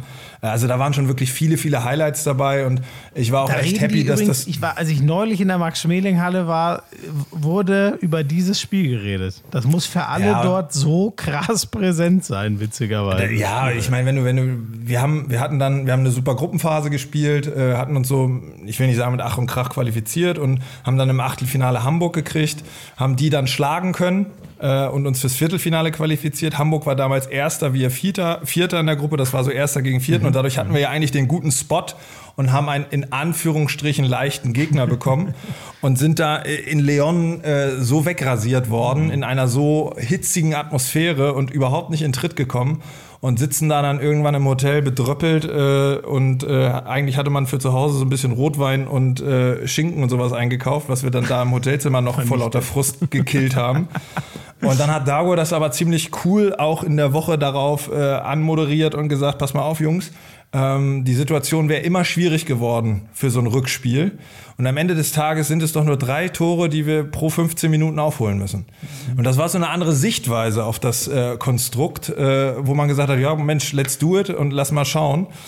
Und ich glaube, die Spanier hatten am Vorabend auch schon mal ein bisschen Berlin Sightseeing gemacht und ähm, waren sich ihrer Sache sicher, waren auch in einer wirtschaftlich schwierigen Situation, wo dann auch im Prinzip das Final Four noch mal so ein bisschen Kohle in die Kasse Ach, gespielt krass. hätte. Aha. Und äh, dann konnten wir die aber mit 9000 frenetischen Fans im Rücken, die dann teilweise echt so Tafeln gebaut hatten, noch acht, noch sieben, noch sechs Tore Ach, und sowas, geil, ja. äh, haben wir dann wirklich nach, nach einer Dreiviertelstunde diese elf Tore aufgeholt. Ähm, und dann ging es aber auch keinen Schritt weiter. Und dann blieb es genau auf Level 10, 11, 10, 11. So muss dann das dann ja auch sein, ne? Weil Handball ja. muss Drama sein. Ja, und dann hat es am Ende genau gepasst. Also es waren elf, aber eben äh, wir auswärts mehr Tore und das war natürlich ein geiles Fest. Und jetzt äh, die, die kommt der Schwank, weil dann, ich helfe dir in der Überleitung, dann äh, handeln wir so Berlin ab. Äh, ein paar Jahre später bin ich ja nach Hannover gewechselt und da war der Kreisläufer Juan Andreo. Mhm. Und der begrüßte mich mit den Worten, äh, also ein super offener, netter Typ, mhm. aber der hat seinerzeit in Leon gespielt. Aha. Und der hatte immer noch ein Bild im Hinterkopf, als sie völlig bedröppelte ausgeschieden waren, äh, wie ich quasi das Humba Teterä mit den 9000 Fans übers Mikro angestimmt habe. Und er sagt, er hat keinen Menschen in der Halle so sehr gehasst wie mich in dem Moment. Das kann ich ihm und absolut nachempfinden. Ich auch. Und das ist so ein positiver und netter und cooler Typ gewesen. Deswegen äh, haben wir dann auch eine gute Zeit in Hannover gehabt. Aber so begegnet man sich dann auch manchmal wieder. Ne? Und das sind so diese besonderen Geschichten. Und da, wie gesagt, ich weiß, dass der Podcast zeitlich begrenzt ist, äh, aber da, das sind halt so, das macht Spaß, die Sachen Voll. dann auch aufzuwärmen, weil ich glaube, wer bei diesem Spiel dabei war, der, der kann das bis heute irgendwie nachfühlen und ähm, das war sehr, sehr besonders. Ja. Ähm, über Hannover haben wir auch schon einiges gequatscht. Du hast, schon, äh, hast das schon erzählt in, in deinem letzten Jahr. Echt diese brutale Umschulung zum Abwehrspieler finde ich echt spannend. Ähm, mich würde vielleicht von dir so ein bisschen noch so das ähm, Gesamtkarriere-Fazit als, als Spieler. Es ist bei dir jetzt auch noch nicht ewig her, ne? 2018. Ich bin schon richtig, ne? Ja. Hast du, genau. 2018 ja. hast du bist ja dann auch direkt ins, ins, ins Management ähm, rein. So, was, du hast jetzt schon viele Erinnerungen geteilt. Was, was bleibt denn so hängen nach so einer Handballerkarriere mit unfassbar vielen HBL-Toren, mit aber auch Verletzungen, du hast harte Rückschläge, du hast alle Höhen und Tiefen irgendwie mal so die ganze Amplitude doch irgendwie gesehen in deiner Karriere. Ja, ähm, ich glaube, wenn man das so ein bisschen aufwärmt jetzt, weil bei mir war es tatsächlich so, äh, die Challenge auch äh, vom Spieler direkt zum Manager war gefühlt so von einem Tag zum anderen. Äh, am 3.6.2018 hast du dein letztes Spiel gemacht und am 4.6. hast du schon mal einen Anstandsbesuch im, im Büro gemacht, mhm. weil du ja auch irgendwie so dieses All-In, was du als Spieler hattest, eben auch in der neuen po Position und Funktion machen wolltest. Und da warten einfach so viele Dinge auf dich, dass du da erstmal ähm, dich auch akklimatisieren willst und so ein bisschen vorbereiten auf die Zeit, sodass man sich da dann auch nicht so viel Urlaub gestattet hat und ich auch bisher, eigentlich bis heute noch nicht wirklich äh, an den Punkt gekommen bin, wo ich gesagt habe, ich lasse das alles mal so Revue passieren und was ist mir eigentlich passiert. Deswegen ist das in diesem Gespräch heute irgendwie für mich auch ganz interessant, weil da so ein paar Gefühle wieder hochkommen ja. und Blickwinkel, die man vielleicht äh, irgendwo in einem hinteren Schublade hatte. Ähm, am Ende des Tages habe ich immer so ein bisschen das Gefühl, ähm, was du auch schon gesagt hast, Mensch, was wäre eigentlich noch möglich gewesen, mhm. äh, wenn, wenn nicht diese Sachen dazwischen gekommen sind? Und dann sage ich mir auf der anderen Seite, äh, sei doch auch mal dankbar dafür, was du hattest und äh, wie weit du gekommen bist ähm, weil ich auch immer so die Tendenz hatte, man hat dann auch mal bei so einer Handballer des Jahreswahl irgendwie den dritten Platz äh, belegt und ja. fragt sich dann, ja gut, steht aber nirgendwo, ne? Der Handballer des Jahres steht irgendwo. Ah, und wenn du zweimal mal geworden, zum Beispiel. Und wenn du zwei, ja, keine Ahnung, natürlich. Also ja. du bist Leistungssportler. Ja, mhm. ich, ich sage nicht, dass der zweite der erste Verlierer ist. Ich äh, habe jetzt aber nicht eine Karriere hingelegt, wo du mit zig Titeln irgendwie nach Hause gehst oder ähm, viele Meisterschaften gewonnen hast. Ich, meine Nationalmannschaftskarriere hätte vielleicht Erfolg erfolgreicher sein können. So dieses, was wäre möglich gewesen, ja. wenn. Ähm, und da muss man dann aber das auch ein Stück weit relativieren, glaube ich, weil äh, da ist auch ein einfach Glück ein Faktor, den du nicht beeinflussen kannst. Und auf der anderen Seite habe ich 15 Jahre in der Bundesliga spielen können äh, mit verschiedenen äh, Blickwinkeln. Ähm, am Anfang sehr, sehr viel äh, auf Angriff und Torabschluss gemünzt, hinten raus dann aber auch nochmal mit dem Fokus auf was ganz anderes, was dir, glaube ich, für beide Spielbereiche in der aktuellen Funktion auch einen entsprechenden Blickwinkel mitgibt. Stimmt, und dann ja. auch noch. Mhm. Und dann auch noch privilegiert, weil ich habe ja mit 33 aufgehört, was ja relativ früh ist.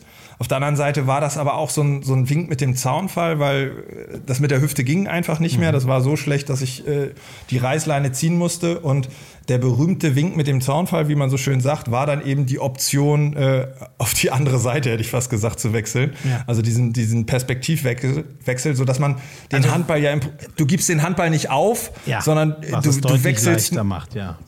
Ja ich, ne? so, so dass man dann irgendwie sagt, und der, der Vorteil ist diese, die, diese Hüftgeschichte, ich meine, inzwischen äh, habe ich eine künstliche Hüfte, was mhm. eine der besten Entscheidungen meines Lebens war, weil, weil es einfach wieder Schmerzfreiheit gebracht hat und äh, Lebensqualität.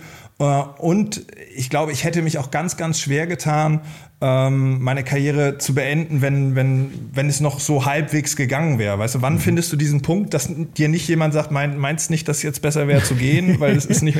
So, weißt du, dass, wir dich mal raus aus der Halle langsam. Genau, sondern dass das irgendwie so selbstbestimmt war ja. und du jetzt auch nicht 100.000 Baustellen an deinem Körper mitnimmst, sondern es war halt diese eine. Selbstbestimmt. Es, mhm.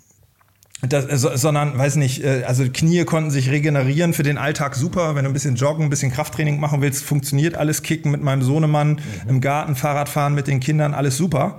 Äh, und insofern ähm, vielleicht auch mal ein bisschen wertschätzen und dankbar sein. Weißt du, das ist dann mhm. so, mhm. wenn man so das erste Mal sagt, was, was wäre möglich gewesen, äh, glaube ich, ganz, ganz wichtig, dass man, dass man nicht immer nur schaut, äh, immer mehr, immer besser, immer, weil ich glaube, äh, ich habe es nicht so schlecht getroffen. Ja. Ja.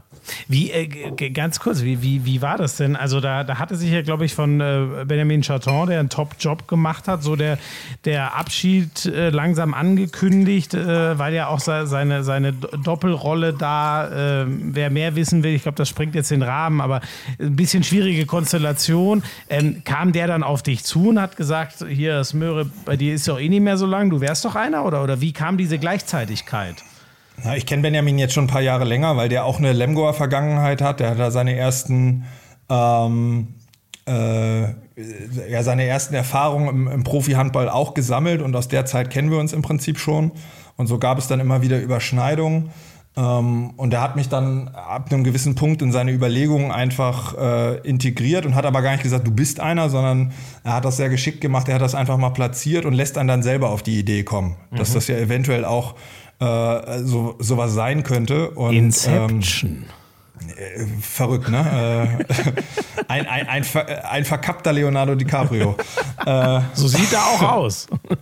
Würde er sich freuen, wenn er das hört. Ja, bestimmt. Ähm, und ähm, dementsprechend ähm, war das halt so eine Chance, was, was ich meinte, ne? wo, wo du einfach die Möglichkeit bekommst, äh, auch äh, weiterhin in dem Job zu arbeiten oder in, in, de, in der Branche. Da gibt es nicht viele äh, Bereiche, wo, wo du da so einen Einstieg findest. Ich war da unheimlich dankbar für äh, und freue mich, dass ich äh, nach wie vor hier in Hannover tätig sein kann. Ich habe jetzt die ersten drei Jahre laufen jetzt gerade ab. Äh, das war mein erster Vertrag. Ich habe meinen Vertrag ja aber vor längerem schon um zwei weitere Jahre ver Ach, das verlängert. War ein drei, das wusste ich gar nicht. Das war auch ein Dreijahresvertrag. Ich hatte ja ein Jahr noch als Spieler äh, ja. und habe quasi dann äh, ein Jahr umgewandelt äh, mhm. vom Spieler und habe einen Zweijahresvertrag noch on top gehabt, ah, okay. mhm. sodass das dann drei Jahre waren in der neuen Verantwortung. Und äh, ja, da sind wir nach wie vor dran mit, mit vielen Aufgaben, die es zu bewältigen gilt. Aber wie gesagt, ähm, man ist nach wie vor äh, voll dabei und das macht, macht Spaß. Ja. Weißt du, was wir jetzt, äh, was ich völlig vergessen habe, weil wir aus Berlin so schnell wieder abgehauen sind? Wir haben noch einen ehemaligen Teamkollegen von dir. Da, da müssen wir noch mal äh, dann kurz was aufarbeiten. Ist nicht ganz leicht zu verstehen, aber was er inhaltlich abschiebt, äh, anschiebt, Pavel Horak ist einfach geil. Da müssen wir jetzt mal zusammen reinhören. Sven Sören Christophers, habe die Ehre. grüße dich und äh, ich würde da, darum gebeten, eine witzige Geschichte über dich zu erzählen. Leider fallen mir äh, die ein, wo ich mich äh, peinlich gemacht habe. Dennoch äh, glaube ich, äh, dass du immer noch ein bisschen nervös bist, wenn du dir es vorstellen solltest, äh, mit mir zu einem Golfturnier zu fahren und dann es ohne dich warm zu machen zu genießen. Und dass, äh, dass ich fast ertrunken bin in dem Strömungskanal in Olympiastützpunkt in Berlin, äh, lasse ich lieber sein. Mach's gut. Ciao. Also jetzt bin also das mit, mit dem Golf habe ich einigermaßen gecheckt, aber was ist bitte die Geschichte mit, oder du musst auch, du musst beide erzählen, aber was bitte hatte Pavel Horak für ein Problem mit dem Strömungskanal? Ähm, äh, ich ich habe nicht alles verstanden, deswegen musst du mir noch mal ein bisschen helfen. Das war jetzt nur durch die Übertragung. Also, also er, hat, er hat gesagt quasi, du, du, hast, also einmal, er wäre fast ertrunken im Strömungskanal. Das ist das eine. Ich weiß nicht, ob du da Licht reinbringen kannst. Und dass ähm, irgendwie, wenn ihr zusammen, zusammen auf ein Golfturnier äh, fahren würdet, äh, dass, dass da so ein bisschen Sorge aufkommen würde. Ja, ich hätte Sorge um die Menschen, die vor allem rechts von Pavel stehen, da ein übler Slicer ist. Schönen Gruß an alle Golfer. Ja, das heißt, wenn man einen rechts wegdrischt, oder wie? Ja, ja, genau, wenn der Ball so eine Rechtsrotation hat und dann schön nach rechts abkurft. Aber es kann natürlich, wir haben jetzt länger nicht mehr gespielt, äh, dementsprechend kann sich das natürlich alles äh, in Wohlgefallen aufgelöst ja. haben. Mhm. Aber Pavel und ich waren das eine oder andere Mal äh, in, in, in, unserem einen Berliner Jahr zusammen golfen und hatten da echt äh, viel Spaß gemeinsam. Mhm. Ähm, das andere war, wir hatten hatten mal ähm, äh, in Berlin gleichzeitig äh, eine Verletzung und haben da viel am Olympiastützpunkt im Strömungskanal, wo man gut, ich hatte da eine Knieverletzung, äh, quasi frühzeitig wieder gegen die Strömung des Wassers ähm, ah, okay. Äh, schon, schon, wieder erste Übungen machen kann, Sprünge simulieren, ohne dann schon wieder mit vollem Körpergewicht auf den, auf den Beinen genau, zu landen. Ja. Und das haben wir dann kombiniert, wo wir beide drin waren. Es gab so zwei Geschichten, die mir da einfallen, wobei ich eher derjenige bin, der da ertrunken ist, weil man, da sind wir auch wieder bei den Wettkämpfern und du kannst das Ding ja auch so peu à peu immer schneller schalten. Und um warm zu werden, haben wir dann erstmal uns warm geschwommen. Und ich sag mal, ich kann mich gut über Wasser halten, aber jetzt aber nie im Verein oder sonst dergleichen mal eine vernünftige Technik gelernt. Mhm. Und wir haben dann gesagt, mach mal immer schneller, bis einer nicht mehr kann. Und dann wirst du halt irgendwann an den hinteren Rand gespült, so ungefähr. Ne? Und ich habe dann irgendwann äh, schon richtig Gas geben müssen und guckte nach rechts und der hat gefühlt noch nichts gemacht äh, und hat sich hinterher tierisch kaputt gelacht, weil der vier, fünf Jahre wirklich mal im Verein leistungstechnisch Ach, geschwommen nein. ist. Und das wusste ich natürlich nicht und äh, deswegen bin ich da Ah, bin ich da fast abgesoffen. Dann war es äh, und, okay. Und das andere war, dass wir am Ende immer noch mal, äh, du konntest dich dann da ganz vorne einhängen und wenn du dann, das Wasser wird da ja quasi durchgesogen äh, und dann ging es darum, dass man sich einfach mal aushängt. Das ist wie so eine angenehme Massage, mhm. nachdem du eine Stunde da geackert hast. Mhm. Äh, und da hatten wir auch immer Spaß dran. Ähm, und dann haben, hat man sich da reingehen und irgendwann hat sich mal so etabliert, dass wir versucht haben, den anderen da aber von der, also wegzukicken quasi. Weißt ah, du, dass du so ah, okay. dranhängst und versuchst, den anderen wegzuziehen. und, aber ist das für da, die Gesundung der geschundenen Knie und so wirklich? Ja, das war ja dann in der Spätphase der Reha, wo es dann, das war der Belastungstest. Da wurde es dann du? irgendwann zu langweilig und da hat man ja, mal geguckt, genau, was man ja, so an Schwachsinn Also am Ende des Tages sind es halt auch einfach kleine Kinder in kurzen Hosen mit Bärten, im, im Fall von Pavel. ja, inzwischen und, äh, ein mächtiger Bart. ja, ja. Ja, bei mir ist das ähnlich wie bei dir, eher spärlich. Da kommt nichts. ähm, aber das war immer sehr witzig mit ihm und wir haben uns immer gut verstanden und ich freue mich heute noch, wenn ich ihn, äh, wenn ich ihn im Rahmen von, von Spielen treffe. Ja. Und sag mal, äh, äh zum Golfen noch mal kurz. Äh, äh, äh, Daniel und, und Jakob, die haben irgendwie ein Bild gefunden bei dir auf Facebook. Du, Pavel Horek und Tiger Woods. Da musst du mir jetzt helfen, ich habe selber nicht gesehen, aber gab es da mal irgendwas, oder? Wir hatten mal, äh, wir hatten mal einen sehr guten Spieler in, in Berlin, der Tiger sehr ähnlich sah.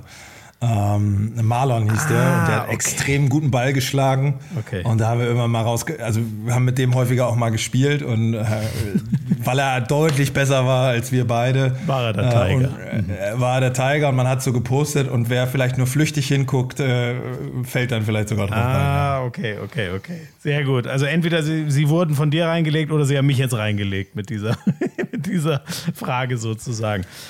Smöre, wir haben noch ein ganz anderes Thema dann zum, zum Abschluss, bevor äh, wir dann natürlich noch die Schnellfragerunde, weil für dich habe ich mir richtig fiese Fragen ausgedacht. Ich dachte, dir kann ich das mal äh, zumuten. Du bist ja inzwischen gestählt durch das Medienbad.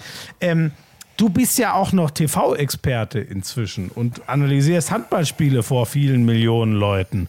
Wie ist das eigentlich so? Stell ich mir auch krass vor, wenn du weißt, da gucken jetzt mal, wenn es richtig rund geht, 10 äh, Millionen zu mir macht das großen Spaß. Am Ende des Tages äh, mache ich das, was ich äh, sowieso den ganzen Tag mache, mich über Handball unterhalten. Mhm. Ähm, und ich freue mich einfach, dass ich äh, in diesem äh, ja, dieses kleine Rädchen sein kann in dem großen Handballgeschäft und ich sehe die Aufgabe so ein bisschen darin, ähm, Handball einem breiten Publikum noch ein bisschen verständlicher zu machen. Wir hatten vorhin dieses Thema, ähm, wie findet man zum Handball und gut ist, wenn jemand mit einem guckt, der ähm, äh, das vielleicht schon mal gesehen hat und es einem ein bisschen erklärt. Und mein Anspruch ist immer so ein bisschen, dass der äh, handballaffine Zuschauer nicht sagt, oh mein Gott, jetzt erzählt er mir was von drei Schritten und äh, dem durchgezogenen Kreis. Äh, und genauso aber der, der Novize oder der, du hast ja im öffentlich-rechtlichen Bereich auch häufig die Leute, die gucken, wenn die Nationalmannschaft erfolgreich spielt. Das ist ähm, sogar, finde ich, die ganz große Masse. Ne? Ja. Und dass du die dann mitnimmst. Ne? Ja. Und dass die vielleicht auch aus der Nummer rausgehen und sagen, Mensch, jetzt habe ich irgendwie die Auszeit gesehen oder jetzt habe ich ein bestimmtes Element gesehen und vielleicht finde ich das in der zweiten Halbzeit wieder.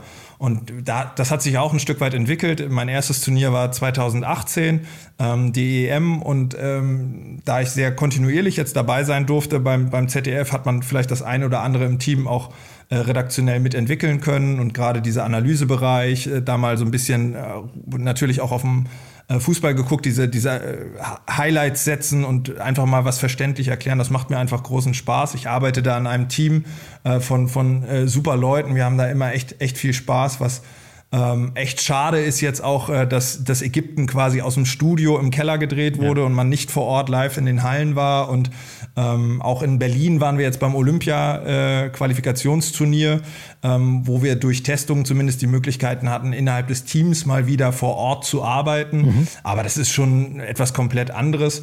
Und für mich ist es so eine Doppelfunktion, weil du bei den Großereignissen dabei bist. Das heißt, äh, du hast ja auch immer so ein bisschen die Brille auf, kriegst mit.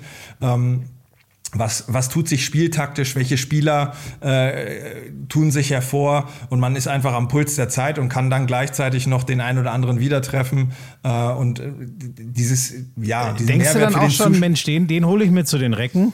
Der, der hier groß aufspielt aus. Ja, ich glaube, wenn du das erst da erkennst, dann, äh, dann, dann sind ja. Ist eh zu spät. Äh, ja. ja, sind viele, viele dran. Ne? Also das ist eher äh, manchmal dann ähm, schon einen Schritt vorher, wo du da vielleicht dran sein musst. Und trotzdem ist es spannend zu sehen, weil du dann auch so ähm, Timos erstes Turnier dann mitmachst, Timo Kastening zum ja. Beispiel, mhm. der sich super äh, einfügt äh, bei, bei der Europameisterschaft 2020. Und es ist einfach dann in der Doppelfunktion, die Jungs auch auf dem Weg ein bisschen zu begleiten. Ähm, Aber das so ist ja auch mega für den Zuschauer, ne? weil dem kannst du natürlich über Timo Kastening ganz andere Dinge erzählen, die er sonst vielleicht nie erfahren würde. Ja, und, ich, ja, und du bist ja auch mit den Jungs so, du, du sprichst mit denen und ich glaube, ich nehme auch keine Informationen, wo die Jungs jetzt sagen, der hat jetzt teaminterner weitergegeben ja. oder sonst irgendwas. Ja. Ich glaube, ich kann das schon entsprechend handeln, dass man ähm, zum einen so ein bisschen weiß, was haben die Jungs auch vor, welchen Masterplan haben sie sich hingelegt und auf der anderen Seite aber auch nicht zu viel zu verraten, äh, um, um da so die Waage zu halten. Und das macht mir einfach großen Spaß und äh, bin da echt äh, äh ja auch so ein bisschen zufällig reingerutscht und äh, freue mich äh, um, um jedes Spiel, was ich da begleiten darf. Ja. Da, auch da haben wir nämlich nochmal, du darfst dann gleich verraten, ob es ein Kollege, ein Freund, ein Konkurrent, was auch immer er ist. Denn wir haben den sozusagen von der anderen Seite uns auch nochmal dazu geholt. Moin, moin, Servus, Dominik Klein hier. Lieber Smöre, ich hoffe, du hast Spaß bisher äh, mit Schmiso, aber das ist ja eigentlich schon gang und gäbe, wenn man den HBL-Podcast sich reinzieht, äh, dass da immer sensationelle Gespräche äh, zustande kommen. Ich durfte ja auch schon selber dabei sein. Deswegen Kompliment an der Stelle an Schmiso, aber noch viel mehr Kompliment an Smöre. Als ZDF-Experten ähm, übernimmst du ja die Rolle, die ich als ARD-Experte übernehmen darf. Sprich, wir sehen uns ja auch oftmals äh, vor Ort bei Meisterschaften. Im Moment leider natürlich weniger. Aber eine Sache macht mich ja doch neidisch. Die Olympischen Spiele finden statt und jedes Handballspiel der Männer findet an ZDF-Tagen statt. Mann, darfst du denn äh, dabei sein? Ich habe äh, gesehen, die Spiele sind oftmals äh, schon 4 Uhr morgens oder auch mittags um 14.30 Uhr. Kriegt ihr Sendezeit? Interessiert mich brennend. Ansonsten wünsche ich euch ganz viel Spaß. Wir sehen uns hoffentlich. Slowakei, Ungarn, die nächste Europameisterschaft findet hoffentlich in Präsenz statt. Und dann euch noch viel Spaß. Liebe Grüße. Ciao, der Dominik. Da sagst du was Wahres. Das hoffe ich auch, dass äh, das nächste Turnier dann wieder, wieder geht und nicht wieder so ein Fer Ferngespräche-Marathon äh, wird und so. Ähm, erzähl gerne mal, wie, wie ist der Plan für Olympia? Weißt du schon? Vielleicht da, darfst du es ja auch noch gar nicht sagen, äh, aber jetzt hat Dominik das Fass mal aufgemacht. Wie, wie sieht es da bei dir aus? Was kannst du uns schon verraten? Also ich habe tatsächlich auch mitbekommen, dass jedes äh, Spiel tatsächlich äh, an einen ZDF-Sendetag fällt, weil krass. das ja Ja, du hast, du hast bei Olympischen Spielen immer die Situation, dass natürlich an einem Tag die Frauen spielen und am anderen Tag die Männer mhm. und alle Spiele äh, dann immer einmal durchgespielt sind. Ja auch am Ende nur zwölf Mannschaften, die vor Ort sind, also an jedem Tag sechs Spiele. Ja. Ähm, und äh, ARD und ZDF wechseln sich einfach in der Berichterstattung Tag für Tag ab. Ja. Und äh, das war jetzt der Zufall. Ähm, ja, so richtig klar ist die Situation noch nicht, weil das natürlich nicht wie, wie jetzt vielleicht in so einen Wintersportblock äh, eingebettet äh, im, im Januar dann rund um die Welt- oder Europameisterschaften ein klarer Sendezeitraum für, für so ein Handballspiel ist.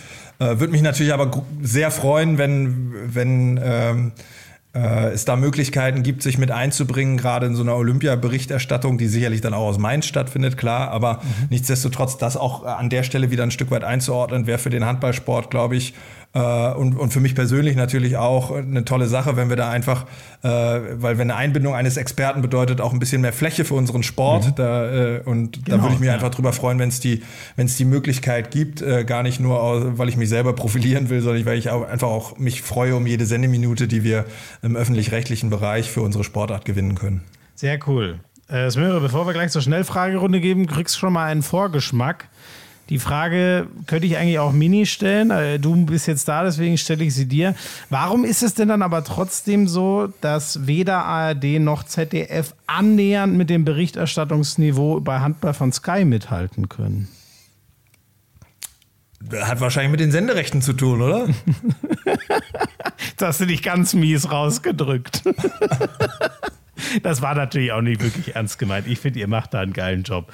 Äh, Smöre, wir machen ein letztes ganz kurzes Break und äh, die Schnellfragerunde wird diesmal wirklich eine schnelle. Ich bin gespannt, ob du danach noch mit mir weitersprechen möchtest. Bis gleich. Bis gleich. Wann hast du denn das letzte Smörebröt gegessen?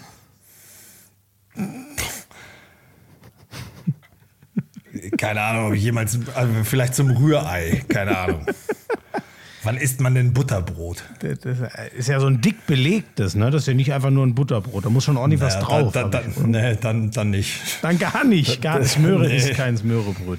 Äh, lieber mit dem Driver oder lieber mit dem Putter unterwegs?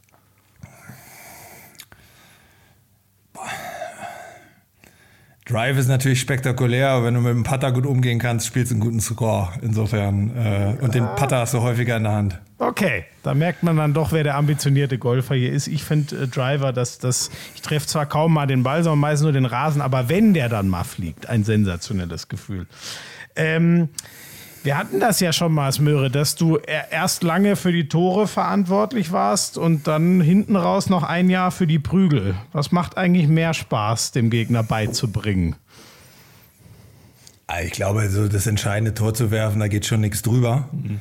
Ähm, aber es ist, äh, es, wenn wir nochmal das Phrasenschwein bemühen müssen, also äh, Offense wins Games, Defense oh. wins Championships, äh, da ist schon was dran. Ne? Also, weil jedes Tor, was du verteidigst, musst du nicht werfen. Ja. Okay, okay. Ich finde, du hast einen schönen Kompromiss gefunden. Ähm, Smöre, jetzt mal Hand aus Harz. So gut dieser Ortega ist, wie sehr nervt diese spanische Handballschule dann doch auch mal wirklich? Was meinst du mit der spanischen Handballschule an sich? Ja, dieses ewige ein Kreis, ein Rückraumspieler, 18 Mal tippen und gucken, wann irgendwann der Kreis oder die Wurfbahn frei ist. Ja, frag doch mal die Gegner von Ica Romero in, in seiner Zeit, wo so. er im Prinzip nur noch mit anderthalb Beinen unterwegs war und jeder gedacht hat, jetzt spielen sie einen Außenübergang und jetzt haben wir das 2 gegen 2 auf Außen. Und dann haben sie alle gedacht, der spielt ja immer den Kreis an. Das ist ja völliger Blödsinn. Jetzt bleiben wir einfach mal hinten. Aber dann hat der Romero halt zehn Tore geschmissen. So. Und dann war es auch wieder nicht richtig. So. Also wenn man das so, dann kann es manchmal auch so einfach sein, wenn man so extrem gut entscheiden kann wie Ika, ähm, dann gibt in dem Fall Erfolg einfach recht. Und das ist, glaube ich, am Ende des Tages das entscheidende Element. Wie erfolgreich ist man mit der Vorgabe, die man macht? Und äh, dass es manchmal vielleicht auch ein bisschen schwerfällig wirkt, äh, dem möchte ich ja durchaus recht geben. Aber wenn ich an unsere Performance von der deutschen Nationalmannschaft gegen spanische Nationalmannschaften denke, da ist es häufig so, dass uns genau das zermürbt ja. in, in, Kombination mit diesen variablen Deckungsreihen. Und insofern äh, ja, riesen Respekt daran und es ist einfach ein anderer Ansatz, als wir groß werden mit dem Handball. Und das finde ich immer ganz schön, wenn man äh, nochmal einen anderen Blickwinkel auch äh, auf, auf so, so, eine Sportart bekommt. Das hast du schon mal schön pariert. Ich versuche es nochmal. Kai Wandschneider kam ja 2012, aber Smöre, jetzt mal Hand aufs Harz. Wurde in Wetzlar zu deiner Zeit auch schon so wenig trainiert? Ich äh, habe den Podcast mit Kai gehört äh, und Kai würde es ja parieren mit Smöre war nie ein Spieler von mir, insofern weiß er gar nicht, wie viel ich trainiere. äh, auf der anderen Seite, ähm, wir haben ja die Golfaffinität angesprochen und Michael Roth spielt auch gerne Golf. Das heißt, den konnte man auch mal da, äh, dazu überreden, eine Trainingseinheit zumindest aus dem Nachmittag in den Vormittag zu ziehen, um den Nachmittag zu nutzen. ähm, also möchte ich dem Ansatz, der als Spieler durchaus charmant wirkt, äh, gar nicht widersprechen. Ähm, weil frag mal unsere Jungs und äh, da ist dann uns, der äh, detailverliebte Trainer, äh, der dann auch manchmal sagt, heute ist nur eine Stunde. Und dann haben die Jungs äh, hinten raus anderthalb oder eine Stunde 45 trainiert und dann sagen sie, Carlos, du hast gesagt, heute nur eine Stunde. Aber das Training geht für Carlos halt los, wenn die Torhüter eingeworfen sind und die Spieler noch ein paar Würfe gemacht haben. Ab dann zählt die Stunde, weißt du? Und deswegen ist das immer so eine Frage des Betrachtungswinkels, okay, weißt okay. du? Da eher Richtung Trainingsweltmeister dann. ähm, wir haben ja vorhin schon mal so über die Zukunft der Recken, vielleicht noch neue Geldquellen und so geredet. Smöre jetzt mal Hand aufs Harz. Wäre eigentlich Martin Kind oder Carsten Maschmeyer der bessere Investor für die Recken?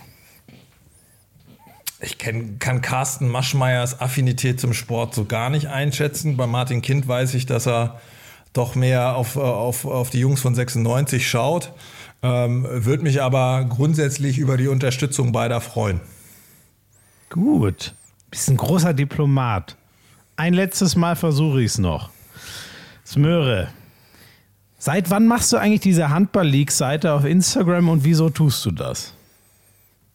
Weil ich einfach bestens informiert bin und äh, das. mit anderen teilen möchte. Also weißt du, so Insider wie du wissen halt, dass das von mir gesteuert ist und äh, komischerweise wird da ja auch nie was geleakt über Hannover, deswegen. Äh, also schon so ein Mysterium, oder? Diese Seite. Ich werde das jetzt jeden, habe ich mir vorgenommen, ab hier fragen. Vielleicht habe ich ja irgendwann den Urheber wirklich am Mikrofon. Das werde ich dann nämlich merken. Ja, wahrscheinlich. Gut, du bist es allem Anschein nach nicht. Dafür bist du zu entspannt damit umgegangen. Smöre, tausend Dank. Eine letzte obligatorische Abschlussfrage. Wen sollten wir mal einladen in diesen Podcast? Du bist doch ein Freund vieler Blickwinkel ähm, und ich finde, äh, Benjamin Chaton vereinbart ja jetzt den Blickwinkel ja, eines. Äh, mhm. er, er sagt immer so schön, äh, er ist halt auf dem Bildungsweg in die Bundesliga gekommen. äh, ist jetzt beim Deutschen Handballbund tätig, also für den Verband, hat, hat aber auch in verschiedenen Vereinen mitgearbeitet, hat viele Strukturen geschaffen und ist, glaube ich, jemand, der vielseits geschätzt ist. Wir haben ihn heute auch schon kurz thematisiert und insofern wäre er sicherlich auch mal ein spannender Gesprächsgast, äh, wo es sich, glaube ich, lohnen würde, wenn, wenn er das ein oder andere mehr, äh, wenn der ein oder andere mehr äh, über ihn erfahren würde. Ja, Perfekt. Da hast du echt einen Punkt. Hat, hat das nicht mehr schon mal irgendwer vorgestellt? Ich weiß es gar nicht mehr. Aber mit, äh, oh Gott, mit dem hatte ich ja auch schon mal bierselige Abende, als ich äh, dann, glaube ich, kurzzeitig vergessen hatte, wer er war. Mit dem habe ich auch schon so meine Geschichte. Du Liebe. Weißt du, weißt du was das Witzige ist? Hä? Da saßt du in meinem Auto. Ja, ja, ja, ja, genau, stimmt. Du hast uns ja gefahren, ne? Und ich war ja. kurzzeitig so. Wo waren das eigentlich? War das nicht beim Supercup? All, ja, All-Star Game, glaube ich. Stimmt. All-Star Game Stuttgart oder so. Warum habe ich nicht? Ich hatte mit dem ja schon mal telefoniert, als er noch dein Vorgänger quasi als Manager war. Und ich habe in dem Moment nicht mehr gecheckt, dass er das. Ja, das war ganz cool. Auch Präsidiumsmitglied von der HBL zu dem Zeitpunkt und so weiter. Muss man das also, war ne, echt, das war, wenn man im Handball tätig ist, muss man den ja nicht kennen. Also Wieso habe ich das jetzt eigentlich selber erzählt hier? Weil das war so eine raketenmäßige Trottelaktion von mir. Ich, er hat es mir aber zum vor Glück allem, Vor allem, du hast es fast geschafft, weißt du, und ich habe auch mich echt bemüht, jetzt nicht irgendwie, aber an der Aktion, da, da, kann ich mich heute auch noch dran erinnern. Ich weiß nicht, was da mit mir los war. Naja, er, er, er hat es mir, glaube ich, verziehen. Er, er, er reagiert eigentlich immer ganz nett, wenn wir uns treffen. Ist auch ein ganz feiner Kerl. Verrat's ihm nicht, aber ist er. Den Eindruck habe ich auch. Smöre, vielen, vielen Dank. Sehr cool war Gerne. das, dass du dir Gerne. die Zeit genommen hast. Hat echt Spaß gemacht. Ich hoffe, euch auch. Bleibt uns gewogen, äh, abonniert uns, erzählt, dass es diesen Podcast gibt und es kommen jetzt ganz, ganz viele Folgen äh, zum Rewe Final Four. Da könnt ihr euch schon mal drauf freuen. Wir, wir freuen jetzt noch mal Richtung, richtig raus Richtung Saisonende. Macht es gut. Ciao, ciao.